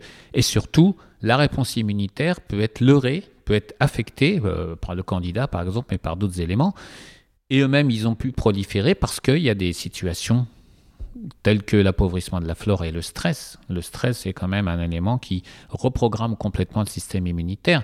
Et aujourd'hui, quand on veut vacciner tout le monde en oubliant complètement le stress euh, qu'on fait peser sur les gens en attente du 18e confinement, on se doute bien que on, persuade euh, l'équipe euh, d'un petit village qui vont être capables de battre les, les, les Néo-Zélandais parce qu'ils ils ont, 15, ils ont tous deux bras et deux jambes comme les 15 en face et qu'il n'y a aucune raison qu'ils perdent le match. C'est-à-dire que parce qu'on a réduit la problématique immunitaire à la compréhension du microbe et qu'on a écarté la responsabilité des décideurs depuis des années, c'est-à-dire qu'est-ce qui contribue à ça? L'appauvrissement des sols et les déficits, les antibiothérapies transgénérationnelles et l'appauvrissement du microbiote, euh, la pollution qui a également des répercussions sur la santé, et la déforestation sauvage qui met au contact de l'être humain des variétés d'animaux, des variétés de microbes auxquelles on n'a jamais été confronté. Donc ça, c'est des choix qui ont été pris depuis 40 ans, et comme les responsables sont irresponsables, on demande aux citoyens de se planquer pour régler le problème à sa place. Et ça fait un an que ça dure, et on va parler d'irresponsabilité si les gens lèvent le doigt en disant mais c'est peut-être pas si simple que ça. Hmm. Ouais, c'est super. la métaphore du match de rugby, c'est, je l'avais jamais entendu, c'est, ça me parle bien. Euh, moi, ce qui me plaît le plus dans ce que vous dites, c'est, bah voilà, c'est cette vision globale et complexe de, la pathologie et, du fonctionnement du corps. On en reviendra après, au, encore une fois, au concret et, quelles sont les pistes de traitement. Mais avant ça, j'aimerais vous vous demander, admettons, je suis, euh, on va dire, euh, je sais pas, je suis docteur, je, je suis médecin. Euh, j'ai un gros rythme. Je vois beaucoup beaucoup de patients. Je tendance à faire un peu toujours la même chose parce que parce que il faut que ça aille vite. Euh, le week-end, je coupe tout parce qu'il mmh. faut que j'oublie un peu euh, la semaine, puis il faut que je fasse autre chose, quoi. Voilà. Et, et ouais, j'ai l'impression de faire un peu toujours pareil. Mmh. Mais là, à vous entendre, en fait, j'ai envie de m'ouvrir et à, et à m'initier un peu à cette façon de penser plus complexe. Qu'est-ce que que me conseilleriez-vous Que me conseilleriez-vous pour ça, quoi? Il y a plusieurs choses. Ça fait 20 ans que je suis dans ma routine, ça, ça va être un peu dur. Hein, la, première, la première, c'est euh, dans, la manière dont vous présentez les choses, il y a un point important, c'est euh, je vois beaucoup de patients et euh, ça doit aller vite. C'est-à-dire qu'il y a déjà la problématique du sens. C'est-à-dire, est-ce que les gens travaillent beaucoup par vocation, par souci de légitimité ou pour se rassurer par rapport à l'angoisse de mort Ça, c'est déjà pourquoi je fais les choses. C'est-à-dire que, certes, il y a beaucoup de travail, mais euh, il n'y aura jamais plus de travail que ce qu'on est capable de faire en restant en harmonie. Donc il y a la notion euh, d'aligner les besoins, de souffler, d'avoir du temps pour soi et des valeurs où je dois mourir à la tâche pour que les autres vivent. Donc ça, tant que le, tant que le thérapeute n'est pas au clair avec ça, il reproduira ce genre de situation. C'est la première chose. Je peux vous couper avant d'enchaîner sur la deuxième. Comment il fait pour être au clair avec ça? Parce que ça, on s'en rend pas compte en fait. Si on si n'est pas aidé, s'il n'y a pas quelqu'un qui nous met un miroir face à nous, on, peut passer notre vie sans nous en rendre compte. C'est ce que je fais moi quand je reçois des thérapeutes. Je commence à, rebondir sur ce genre de choses. Je suis kiné, je travaille 12 heures par jour, je mange pas le midi. Je dis ouais, vous voulez. En fait, vous avez qu'une envie, c'est de servir euh, de, de, de matière première à vos collègues. Donc, euh, j'ai fait réfléchir au sens des choses. Euh, si c'était un, de vos patients qui vous racontait ça, qu'est-ce que vous lui diriez? Donc, pourquoi vous, vous ne le faites pas? Et on touche à des valeurs. Les valeurs de légitimité. Hein, beaucoup de, kinés qui auraient rêvé d'être médecins. Enfin, il y a des choses qui ne sont pas claires par rapport à ça. Donc, moi, je mets souvent à, travailler en lien avec des, des, qui ont cette, vision-là. Voire, moi, je fais du travail de gestion de stress. Ensuite, c'est définir les moyens dont on veut se doter pour faire quelque chose de grand. Donc ça, c'est le deuxième point. Ouais, et donc c'est peut-être se former euh, à la micronutrition, à la biologie, et euh, tordre le cou à une peur très importante qui est celle de je vais faire de la médecine de riche ou je vais pas gagner ma vie. Déjà, il faut jamais présupposer ce que les gens pensent. J'ai une histoire à ce sujet-là. J'avais reçu un jour une dame qui était euh, chef d'entreprise, qui voulait faire un, une consultation de prévention de, maladies dégénératives. Donc, elle a voulu faire. Un, bon, on n'avait pas beaucoup de troubles fonctionnels, on avait fait de la biologie, on avait complémenté, etc. Et quelques temps après, je reçois une dame qui, revient, qui vient de sa part et sur les questionnaires qu'on fait compléter, j'ai vu qu'elle était au chômage. Et euh, je lui fais la consultation, conseil alimentaire, complémentation. Et on arrive à la fin de la consultation, elle me fait Mais vous ne me proposez pas de biologie comme à mon ami? Bah, je dis, c'est un certain coût, je que vous étiez au chômage. Bah oui, même si j'ai venu exprès que j'ai budgétisé, si vous me posez pas la question, vous ne savez pas si je le veux. C'est-à-dire qu'il ne faut jamais prêter des intentions aux patients tant qu'on ne sait pas ce qu'ils pensent. Et moi, aujourd'hui, systématiquement, quand je considère qu'il y a des, bilans qui peuvent être nécessaires, je leur dis, voilà ce que ça coûte, voilà pourquoi je le fais, qu'est-ce que vous en pensez? Et on est assez surpris. Donc, on a souvent des freins. Des gens disent Ouais, mais c'est la consultation coûte cher. Moi, je vois, il y a des gens qui viennent de partout. S'ils payent un peu plus cher, mais qui voient qu'on passe du temps, qu'on qu'on reste avec eux, qu'il y a des résultats, on les responsabilise. C'est-à-dire qu'il y a quand même une réalité. On a un système, un super système de couverture de santé en France, mais n'empêche que la, la CMU rembourse jamais le garagiste. Ce que je veux dire, il y a quand même, à un moment donné, on le voit chez les sportifs professionnels, tout ce qui est gratuit n'a pas de valeur. Alors il ne s'agit pas de ruiner les gens, mais on a une complaisance vis-à-vis de, ça, où euh, finalement on a désacralisé le rôle du thérapeute. Alors il ne s'agit pas euh, d'être dans l'arnaque permanente, c'est une question de, comment dirais-je, d'éthique et d'intégrité. Mais euh, pour être concret, il y a pas mal de personnes qui sont médecins, qui ont déconventionné, qui sont passés secteur 3, qui passent trois quarts d'heure avec des patients, ils sont pas à la rue, ils travaillent bien, ils ont moins de stress et leurs patients leur envoient du monde. Ce que je veux dire, c'est qu'il y, a, euh, y a une réelle attente par rapport à ça, parce que la frustration d'aller voir un généraliste qui tape sur son ordi pour voir, ah, vous avez ci, vous avez ça, vous allez prendre tel médicament, et d'en voir 10 qui vont dire la même chose, en sachant que les gens vont pas mieux, sur la fibromyalgie ou autre, c'est une catastrophe. Donc, il y a une attente. Et comme le monde médical institutionnel ne répond pas à cette attente, on se tourne vers des alternatives thérapeutiques qui font de l'allopathie naturelle avec d'autres dogmes, mais c'est le même mode de pensée puisqu'ils ne sont pas non plus formés aux approches systémiques. Dans, dans ce sens-là, je voulais vous demander tout à l'heure, vous me parliez des, des diététiciens. Euh, ces gens-là, alors je ne vais pas catégoriser, mais souvent ils ont tendance à, à, beaucoup critiquer les naturopathes. Hmm. Alors je ne sais pas trop pourquoi. Moi, les naturopathes, alors je vais vous dire ce que je pense vraiment, j'aime beaucoup. En fait, je trouve qu'ils ont une vision globale que, hmm. que personne n'a euh, par rapport à la nutrition. Ouais.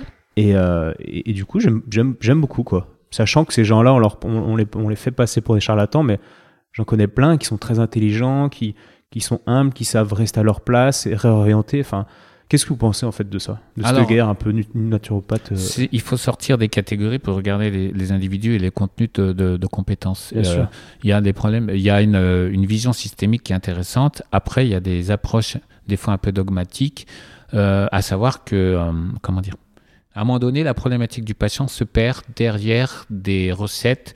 Euh, on va s'occuper du foie, on va détoxiquer, on va faire de l'antiacide, ou on va. Euh, c'est-à-dire que quel que soit le motif de consultation, on va chez un médecin, on repart avec euh, de l'aspirine ou un antidépresseur, on va chez un naturopathe, on repart avec une hydrothérapie du côlon et un travail sur le foie. Ce qui ne veut pas dire que la médecine ne sait pas faire ou que les naturopathes ne savent pas faire. C'est-à-dire que dans le bagage de connaissances qu'on acquiert, La question qui se pose toujours, c'est comment on fait, comment, quelle réflexion on a, quelle est la part de, critique, d'esprit critique qu'on peut exercer par rapport aux connaissances qu'on nous donne.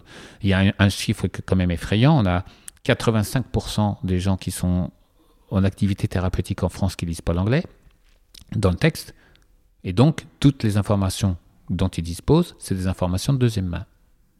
Ah, ça fait beaucoup, 85%.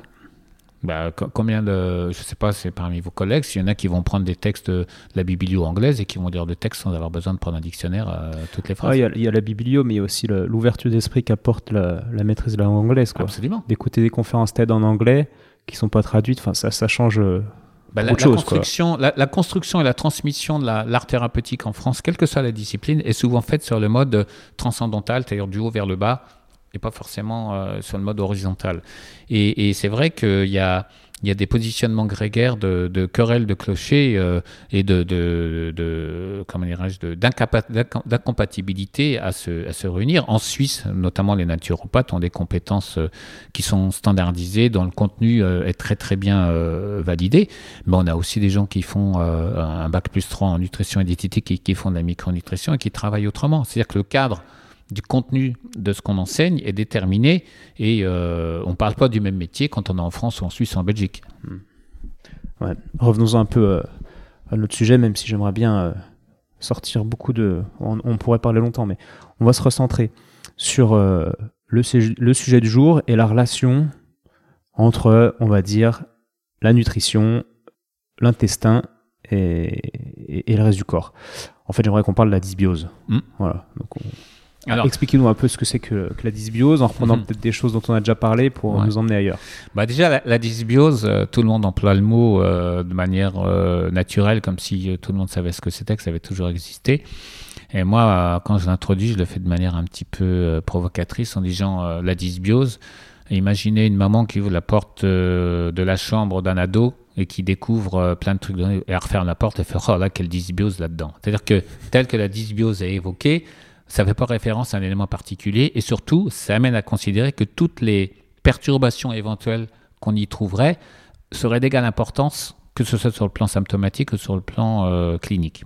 Or, si on creuse la littérature, la dysbiose, c'est pas 50 000 choses. C'est un manque de diversité de la flore intestinale, et la correction de cette dysbiose, ce n'est pas réimplanter des espèces bactériennes qui seraient dépositeurs, euh, dépositrices d'une seule fonction. Hein. Il n'y a pas la bactérie euh, qui digère le lactose, la bactérie modulatrice de l'immunité. Donc en gros, euh, reste, corriger une dysbiose, c'est permettre à un monde bactérien déséquilibré de continuer à fonctionner de manière harmonieuse. Et c'est là que la phytothérapie, les probiotiques, les prébiotiques ont un intérêt. Donc la dysbiose au niveau de son expression, c'est ça. Au niveau de ses causes ou de ce qui se passe derrière, très souvent, c'est euh, des déséquilibres bactériens liés à, des choix alimentaires qui ont été orientés, mais il y a quand même, si on remonte jusqu'au début de l'histoire, souvent c'est des candidoses qui contribuent à hyperperméabilité intestinale, à des proliférations de certaines espèces bactériennes qui sont des alliés. On a des Escherichia coli en pagaille et à un moment donné, il y en a tellement dans l'intestin que ça devient la diaspora irlandaise du microbiote. On va les retrouver ailleurs au niveau urinaire. Et donc, on a des gens qui font des infections urinaires chroniques à Escherichia coli. C'est souvent qu'il y a une candidose intestinale. Ça va favoriser, le passage de certains fragments de, protéines mal digérées, gluten et, et, caséines, qui vont contribuer à des symptômes qui ne sont pas inflammatoires, mais qui peuvent être euh, de douleur, de migraine, d'acouphènes, etc. Et ça contribue aussi au passage d'éléments bactériens, des endotoxines, qui, elles, sont responsables de problèmes inflammatoires. Donc c'est tout ça la dysbiose, ce qui veut dire que c'est comme le syndrome de l'intestin irritable ou le syndrome dépressif ou le syndrome polymétabolique. Euh, comment dire La médecine décrit une situation une fois qu'elle est installée. C'est comme si on disait, bah, euh, vous avez le pare-brise qui est cassé, le pare-choc qui est abîmé, la portière qui est vous avez eu un accident. Donc pour être sûr que vous n'ayez plus d'accident, vous changez le pare-brise, le pare-choc et la portière. C'est-à-dire qu'on décrit la situation telle qu'elle est apparue et on essaie de corriger ces anomalies-là en pensant que c'est elle qui crée le problème. On raisonne à l'envers. Et pour moi, la dysbiose, c'est vraiment, il y a euh, un déséquilibre de naissance et aggravé par les événements de vie qui favorise la prolifération exagérée de certaines espèces dont les répercussions sur les fonctions euh, dépassent les capacités d'adaptation du microbiote et ça a des répercussions à distance très clair. Comment en, pratique, je pense que c'est surtout clinique en fait, via ce que va vous dire le patient, que vous allez dire, bah là il y a sûrement une dysbiose Euh, je ne sais pas si vous le dites comme ça, mais comment comment on peut être sûr? Est-ce qu'il y, est qu'il y, a des tests très. comme une prise de sang, va nous dire qu'on a trop de cholestérol? Non, parce que là, il y a plein de, de, laboratoires qui font les choux gras de cette situation, qui euh, vont vous faire un, une analyse du microbiote. Ils vont simplement dire il y a trop de ci, il y a trop de ça. Ils vont vous dire vous avez le pare-brise qui est cassé, le pare-choc qui est abîmé. Mais euh, le sens des choses est très important. Et euh, ce qu'on ce qu'on va, ce qu'on va corriger, c'est pas le microbiote. Il n'y a pas une bonne ou une mauvaise composition de flore. On a tous, on a une composition différente. C'est les fonctions qui sont derrière et comment restaurer ces fonctions? Et comment identifier ce qui se passe? Moi, C'est avec les questionnaires, avec l'histoire médicale, les antécédents familiaux. Euh, par exemple, il m'arrive souvent euh, chez une maman qui a une thyroïdite de poser la question de savoir s'il y a un gamin qui est autiste ou si elle-même elle a des problèmes de fibromyalgie. C'est-à-dire qu'il y a des liens cliniques et épidémiologiques. Moi, je fais énormément de compilations de dossiers pour euh, avoir un algorithme qui m'amène à, dans ma tête à décider vers quels axes je vais aller. Donc, pour dire simplement les choses, les questionnaires, l'anamnèse, euh, c'est un peu l'enquête policière, et la biologie, c'est la police scientifique. C'est-à-dire que tant qu'on n'a pas posé un scénario plausible pour comprendre ce qui se passe, ça ne sert à rien de faire de la biologie. Et en plus, euh, comment dire, euh, ça doit nous amener des réponses aux questions qu'on se pose et auxquelles la clinique et l'histoire médicale ne nous permet pas de répondre. Est-ce qu'il y a un staphylo? Est-ce qu'il y a une inflammation qui est importante?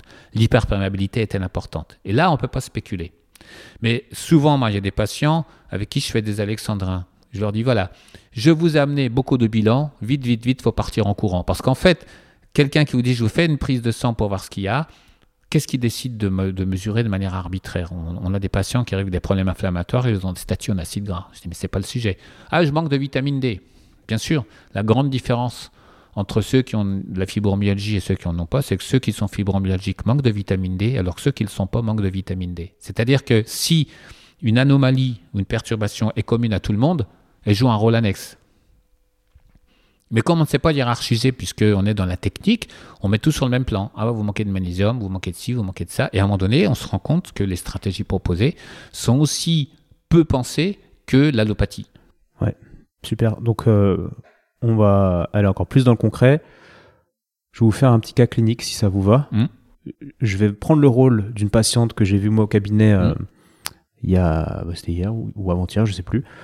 Bon, en fait, je vous explique rapidement, puis après, je prends son rôle, euh, son prénom, on s'en fout.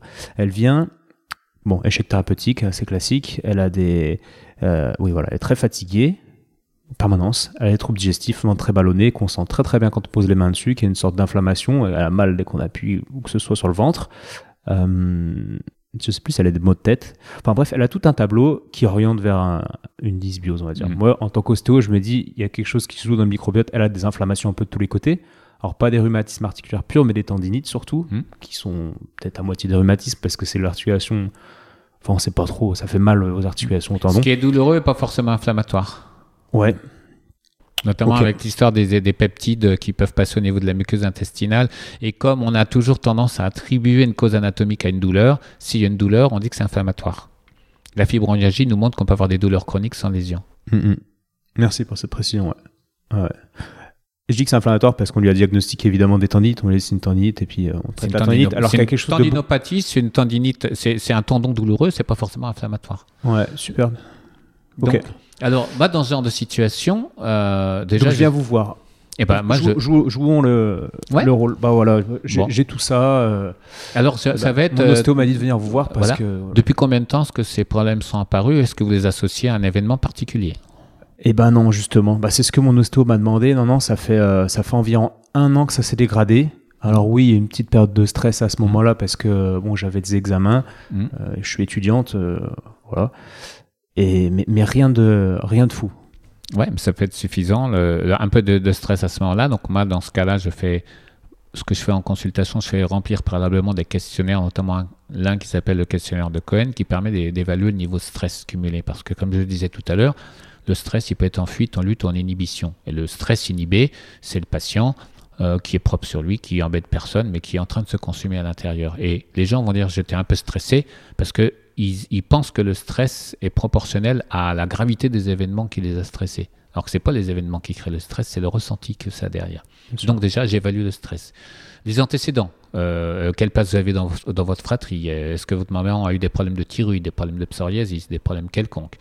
Euh, au niveau digestif, quelle est la qualité du, du transit. Que déjà, j'ai plein de questionnaires en amont qui me permettent d'identifier les pistes, mais vraisemblablement, je pense qu'on est sur un tableau de, où il y avait une dysbiose latente qui était plus ou moins bien gérée. C'est-à-dire que la première mi-temps, 14 contre 15, ils ont su contenir les All Blacks. Hmm. Et puis, euh, il y a eu un stress qui s'est rajouté, l'arbitre a exclu un joueur, et là, on se retrouve à 13 contre 15, et c'est le début de la dysbiose, de l'hyperperméabilité, des symptômes à distance, sous l'effet du stress. Et en plus, comme cette euh, perturbation digestive fait chuter une molécule qui s'appelle la sérotonine, la capacité à gérer le stress va être affectée par ce problème digestif et donc on rentre dans le cercle vicieux de l'intestin et du cerveau qui se renvoient la balle en permanence. Et donc, je partirai certainement sur un travail de modulation du stress, de modulation de l'étanchéité intestinale et avec des probiotiques et sans doute quelques régimes d'éviction en fonction de la manière dont tu manges, puisqu'évidemment, on ne fera pas l'économie de, ce- de ces investigations-là. Ouais, ouais. Est-ce qu'on peut faire le parallèle avec. euh, bon, je sors, comme vous aurez vu, de, de mon rôle de, de patiente. Avec le patient qui vient voir l'ostéo, qui s'est coincé le, qui s'est coincé le cou en prenant sa douche. Mm. Classique. Alors qu'il a pris sa douche tout le reste de sa vie sans se coincer le cou. Euh, C'est un peu la même chose, quoi. Bien sûr, c'est quand la personne qui vous dit j'ai des tendinites parce qu'on me dit que je passe 8 heures par jour sur mon clavier à taper euh, sur l'ordi. Et ça fait combien d'années que vous faites ça? Ça fait 10 ans. D'accord. Hmm. Bon, c'est comme le- le- la personne qui dit voilà, euh, j'ai une fracture de fatigue, ça fait 15 ans que je cours, on m'a trouvé une fracture de fatigue, on sait pourquoi, j'ai une jambe plus courte que l'autre. Et là, en général, je dis euh, est-ce que vous savez quelle est la nuit où elle a poussé? Parce que on sait, mais c'est toujours ce- cette idée où on cherche une cause anatomique Ouais. puisque la médecine est construite sur l'anatomie, une cause anatomique a un problème euh, de douleur dont l'explication est beaucoup plus sur la logique des interférences ou des, des dysfonctionnements des comment dire on est sur une logique face à, à l'environnement, on est sur l'adaptation, on peut être sur la suradaptation, c'est-à-dire qu'on essouffle, on s'essouffle à défendre à 14 contre 15, et puis la désadaptation, on prend 6 essais dans les 10 dernières minutes. Et en général, le patient, il arrive quand il a pris euh, 40 à 0, mais qu'il avait bien joué jusque-là. Ouais, ouais. On reste dans cette métaphore qui est super, encore une fois. Euh, ok, donc en gros, les traitements, bah, j'ai l'impression que le raisonnement est très complexe, mais au final, on arrive toujours à la même chose, c'est-à-dire prise de probiotiques et modulation de l'alimentation, Ouais. et puis, euh, et puis euh, essayer de jouer sur différents facteurs envi- environnementaux. Quoi. Ouais, ça peut être aussi la cicatrisation intestinale, ça peut être de travailler sur la, la gestion de la- de l'anxiété, ça peut être aller chercher des Ouais. déficits éventuels. Disons que l'algorithme me permet de savoir ce qui risque d'être, on va dire, une tendance euh, statistiquement fréquente chez les patients. Puis, il y a les petites euh, touches individuelles qui sont fonction des informations qu'on a à côté, notamment avec la phyto. Il y a des gens qui auront un coup de curcuma, il peut y avoir des vrais glisses, il peut y avoir de l'aubépine, il peut y avoir. Et ça, les petites nuances, c'est un petit peu comme euh, si vous décidiez d'acheter des lunettes tout seul ou que vous alliez chez un orthoptiste. Là, il va y avoir des choses qui sont, euh, on va dire, logiques et d'un point de vue de probabilité le, le plus cohérent à mettre en œuvre. Mais souvent, la petite différence, c'est la combinaison de toutes les pièces du puzzle. Ce que je dis aux patients, ce produit-là, ce produit-là, celui-ci, tel conseil alimentaire, tel conseil de gestion de stress, la prise de boisson à l'effort, euh, la qualité du sommeil, c'est un puzzle. Et souvent, les gens, ils ont mis en place des choses qui fonctionnent, sauf que c'est, imaginez un puzzle de 40 pièces que vous mettez au mur, mais il, y en a- il vous en manque deux, le truc, il tombe. Pourtant, il y avait 38 pièces qui étaient à leur place. Par rapport à, cette cicatrisation de, de l'intestin qui m'intéresse beaucoup, euh, donc on va voir les probiotiques, on va voir de- le curcuma, enfin plein, Mhm. plein de petites choses. Mais quelle est la différence? Alors deux questions en une. Est-ce que vous conseillez des souches particulières de probiotiques ou Oui. en fin de traitement? Oui. Et quelle est la différence entre, entre encore une fois, la, la justesse de, vos- de, de vos conseils euh, par rapport à ces souches bactériennes pour les probiotiques et euh, l'action d'aller euh, par soi-même acheter des probiotiques euh, à la vie claire Alors, un, probiotique, je dis souvent, c'est un message qu'on met dans la boîte aux lettres du système immunitaire. Donc, on peut très bien trouver un faire-part de décès, un faire-part de mariage, un rappel d'impôt, une contredanse ou une carte d'amis qui sont partis en vacances. C'est-à-dire que les probiotiques en général, ça veut rien dire. Et effectivement, le choix dépend préalablement de l'information qu'on va envoyer au système immunitaire, parce que les probiotiques peuvent soit moduler euh, comment dirais-je, la formation de certaines cytokines. En gros, ça peut renforcer la tolérance, renforcer la défense. Donc, il faut savoir à l'aide d'études quel mélange de souches fait ça. Deuxièmement, ça peut euh, ne pas agir directement sur l'immunité, mais avoir des effets antiseptiques, antifongiques très intéressants. Et troisièmement, il y a certains probiotiques qui sont des modulateurs de l'épigénèse. Il y a des, probiotiques qui agissent sur des gènes de neurones intestinaux. Ça va contribuer par exemple à, bon, à influer sur le transit, mais agir sur la douleur. Ça, c'est la première chose. Ensuite, euh, derrière, euh, on parlait de cicatrisation intestinale. il y a plein de nutriments qui agissent sur la cicatrisation, mais d'abord, c'est de savoir pourquoi est-ce qu'elle est endommagée. Hein, parce que si vous mettez un cicatrisant intestinal sans travailler sur les causes, c'est comme si vous montiez un mur la journée puis qu'il y avait des, des, jeunes voyous qui venaient casser le mur la nuit. C'est comme si on donnait un anti-inflammatoire pour une douleur de dos. Ouais. Et après, plus que de travailler sur la cicatrisation en tant que telle, j'aime travailler avec des ingrédients qui en plus vont agir sur les conséquences défavorables de l'hyperperméabilité. L'intérêt par exemple du curcuma et des prébiotiques, c'est que outre le fait que ce sont des cicatrisants, ils vont agir sur l'insuline, ils vont contrôler l'inflammation, ce sont des acteurs de l'épigénèse, ils agissent sur une famille d'éléments qu'on appelle les lymphocytes régulateurs, qui permettent de contrôler l'auto-immunité. Ils ont également des effets sur euh, neuropeptides Y ou d'autres euh, voies neuronales, qui vont agir aussi sur l'anxiété, le rassasiement ou autre. C'est-à-dire que je me contente pas seulement d'essayer de cicatriser, mais j'essaie aussi d'amener des éléments qui, outre leur rôle cicatrisant, agissent sur les conséquences de l'hyperperméabilité et éventuellement aussi sur les causes. Hmm. Donc en fin de, consultation, donc vous avez fait vos questionnaires, vous avez votre raisonnement. Est-ce que euh, quels sont les, les, comment dire les facteurs décisionnaires qui vont vous dire ben allez je vais quand même prescrire une prise de sang pour doser ça ou ça? C'est le motif de consultation, les antécédents perso, euh, les questions qui restent euh, des zones d'ombre, par exemple, euh, est-ce qu'il y a un, portage de staphylo-nasal, est-ce qu'il y a un déficit en zinc, quelle est l'importance de l'inflammation, est-ce que l'insulino-résistance elle est avérée, même si j'ai des éléments de suspicion, et aussi quelle est l'information qui va rassurer le patient, puisque parfois le côté chiffré objectif entre guillemets de la biologie rassure le patient euh, hmm. puisque euh, je peux amener à proposer des choses qui sont assez euh, pas iconoclastes mais qui vont un peu à, l'encontre de ce qu'ils ont pu entendre par ailleurs. Et c'est vrai que s'il y a des éléments biologiques qui le confirment bah, c'est sûr que ça donne du poids. Là dernièrement j'ai reçu le, un résultat d'un patient qui a une Corée du Tington on a dit c'est génétique ça démarre à 40 ans.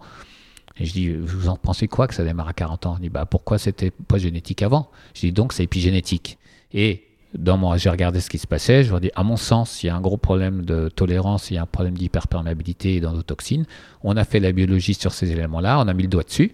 Donc j'ai dit, bah voilà, maintenant, euh, c'est pas génétique uniquement, c'est, on va travailler sur ces phénomènes-là. C'est-à-dire que, quel que soit le motif de consultation, je vais aller chercher toutes les informations parce que un élément qui se trouve à un endroit bien particulier peut être évocateur d'un, de, de, quelque chose qui se joue ailleurs. Et c'est la prise en compte de tous ces éléments-là qui amène à faire un arbitrage avec, on va dire, une approximation suffisante. Quoi.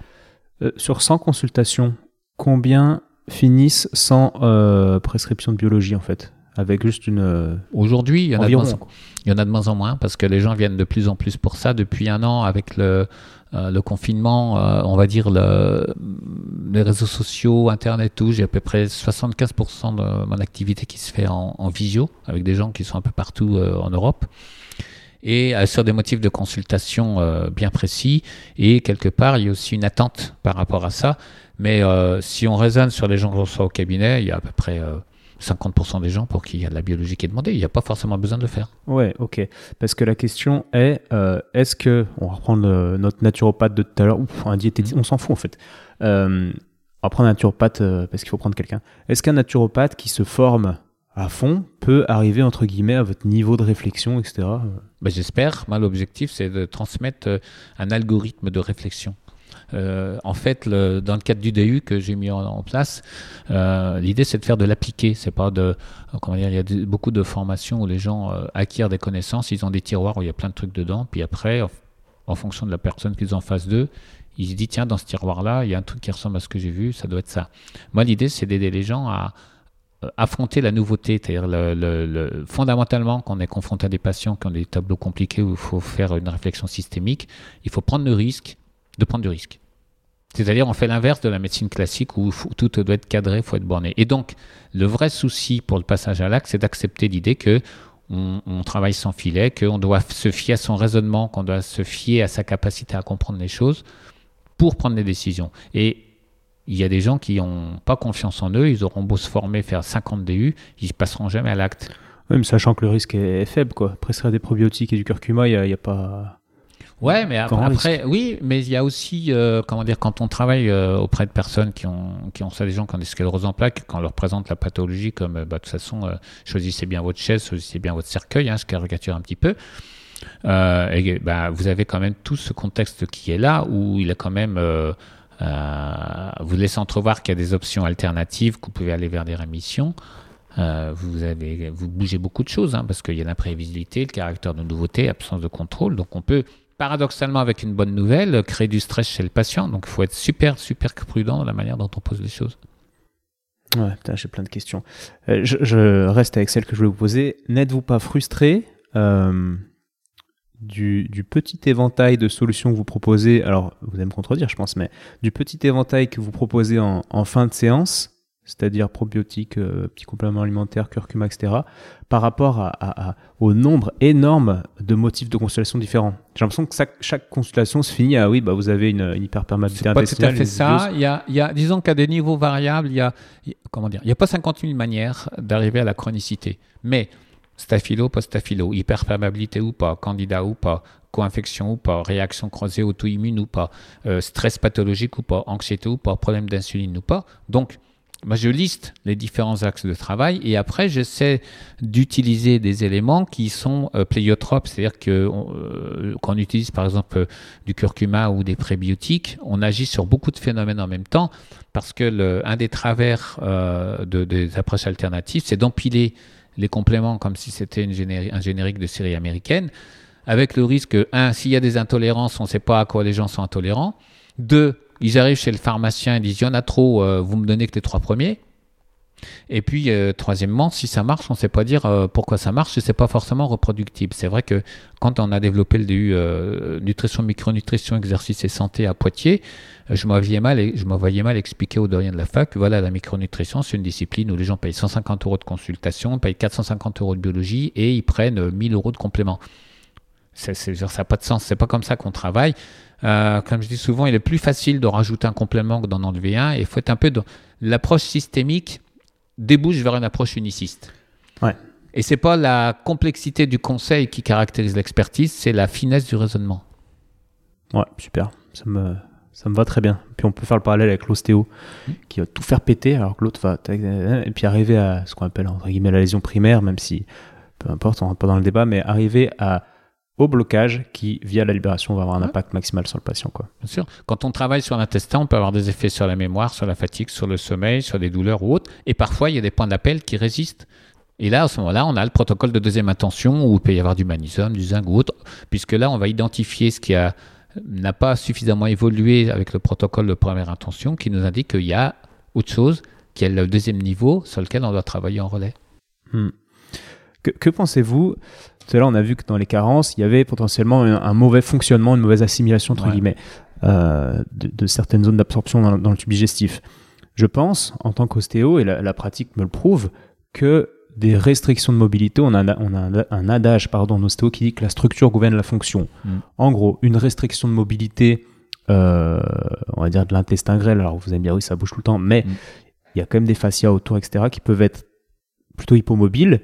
Je pense que cette restriction de mobilité a des impacts, a un impact global sur l'organe et sur les fonctions de l'organe. Mmh. Et qu'en travaillant cette mobilité en ostéo, on va avoir euh, bah, la fonction de l'organe optimisée, améliorée. Et on peut résoudre ou aider des patients comme ça. Qu'en pensez-vous? Bah, Il y, a, y, a, une évidence, c'est que euh, beaucoup d'organes digestifs sont quand même sous la gouvernance du système nerveux autonome le système nerveux autonome, il reçoit surtout ces informations du système immunitaire, du microbiote, euh, il est influencé par le stress. Donc tout ce qui peut permettre, un peu comme quand on, met euh, les chargeurs de batterie pour démarrer une voiture ou qu'on fait un massage cardiaque, j'allais dire quelque part, on, redynamise euh, un organe et les fonctions vont aussi se retrouver améliorées. Et c'est vrai que quand on combine les deux approches, on constate, en tout cas sur le terrain, qu'il y a des résultats intéressants. Encore faut-il que l'un comme l'autre agissent sur les bons leviers. Ouais. Euh, après, là, pour le coup, en ostéo, je, pense que le. On peut pas trop se tromper. C'est-à-dire, exemple, on sait que le nerf vague a un, impact énorme sur le système digestif. On voit que. On, connaît le trajet du nerf vague. On voit que certaines zones dans lesquelles passe ce nerf vague sont en restriction de mobilité. On se dit, bon, bah à l'image du nerf sciatique qui va être mm. comprimé, qui va faire mal. Le nerf vague, lui, il n'est pas douloureux, mais on se dit, bah, s'il est comprimé, les infos peuvent être perturbées. Donc on libère euh, mécaniquement, énergétiquement ce qu'on veut, le trajet du nerf. On sent que ça circule mieux, c'est des choses qu'on sent très bien. Et le patient est soulagé au niveau digestif alors qu'on lui a travaillé la base du crâne. Mm. ça vous parle, ça? Bien sûr. Bien sûr, comme on peut, on peut euh, soulager des migraines en travaillant sur l'intestin et sur le foie. C'est-à-dire qu'à un moment donné, euh, on ne va pas saucissonner l'organisme. Il y a des systèmes de communication. On a des portes d'entrée qui sont différentes, mais on arrive au même endroit.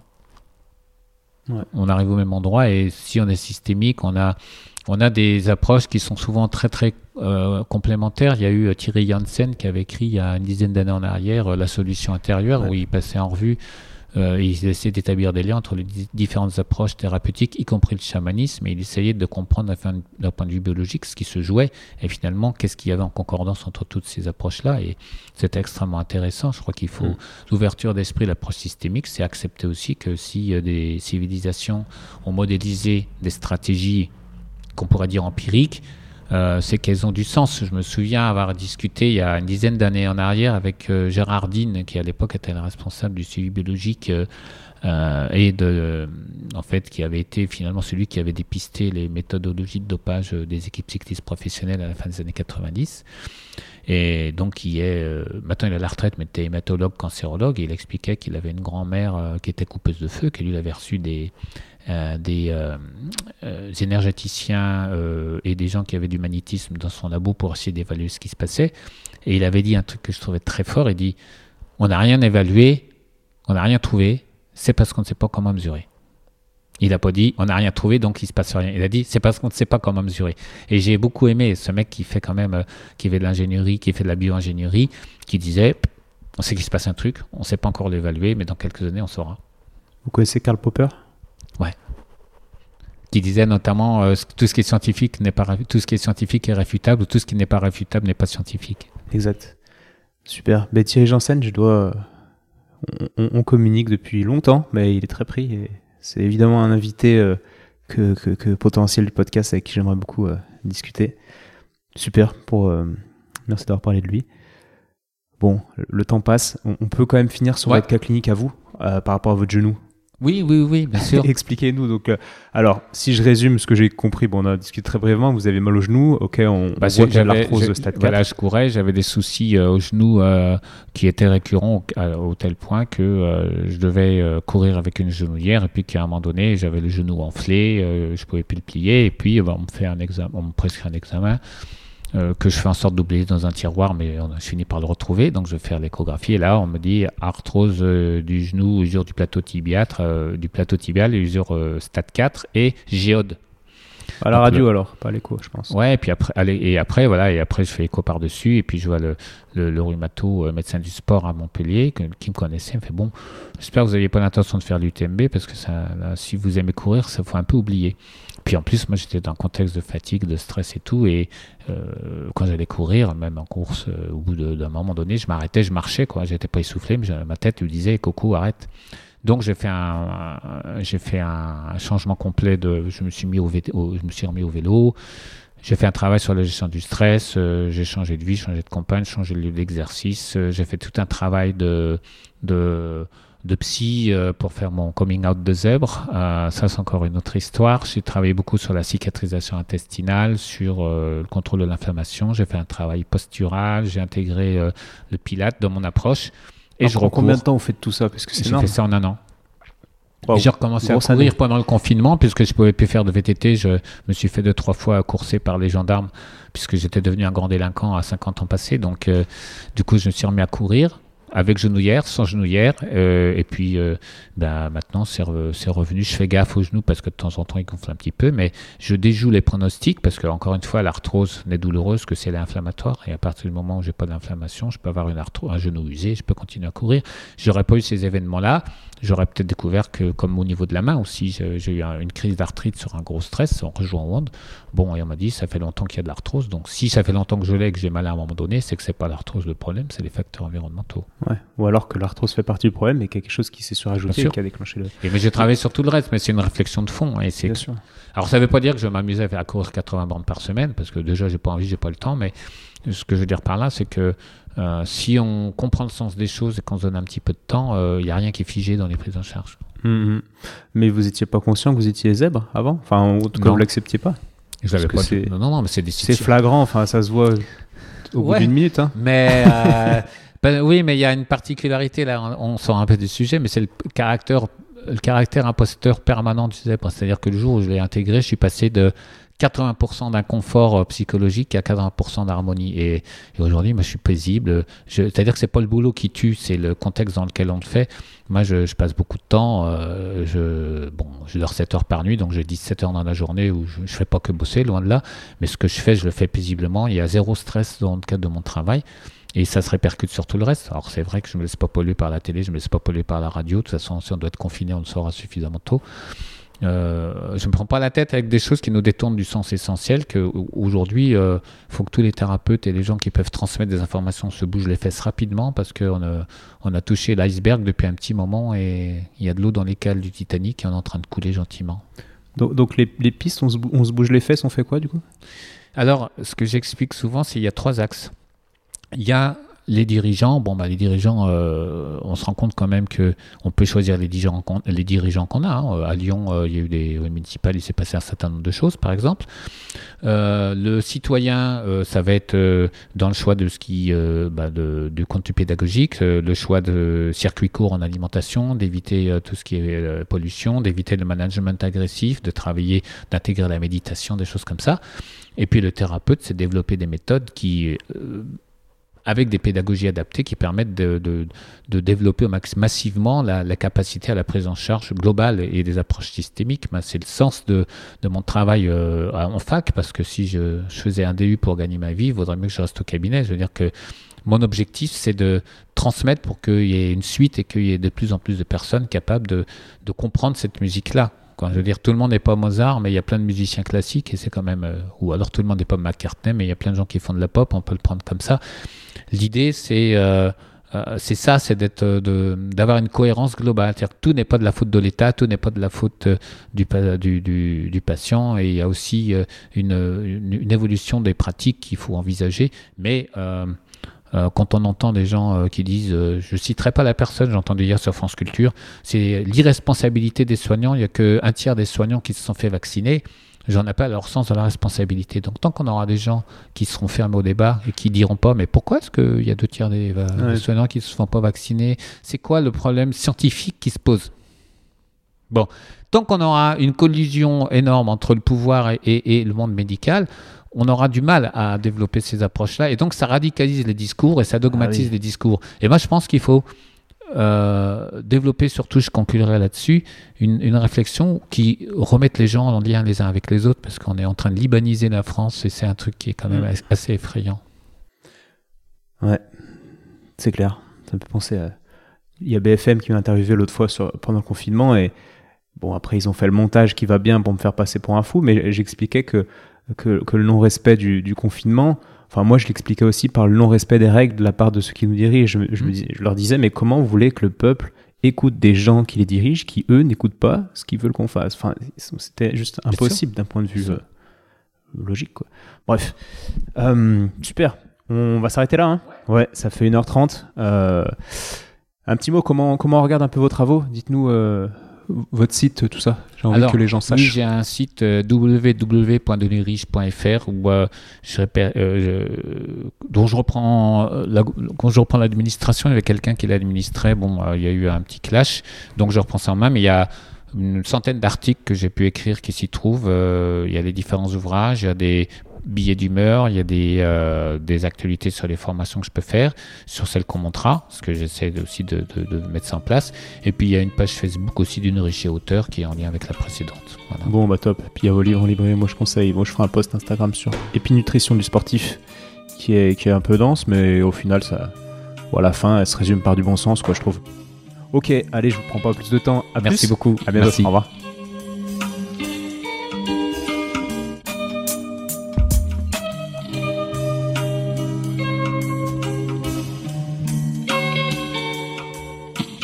Bravo, tu as écouté cet épisode de Et surtout la santé jusqu'au bout. Pour booster ce projet qui a pour but de donner les meilleures infos possibles sur le thème de la santé, je t'invite à aller mettre 5 étoiles et un commentaire sur l'application podcast de l'iPhone de ton voisin.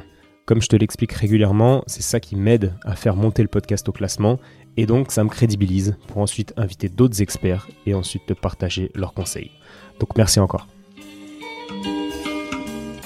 peux également suivre les aventures du projet sur Instagram à Étienne Bulidon.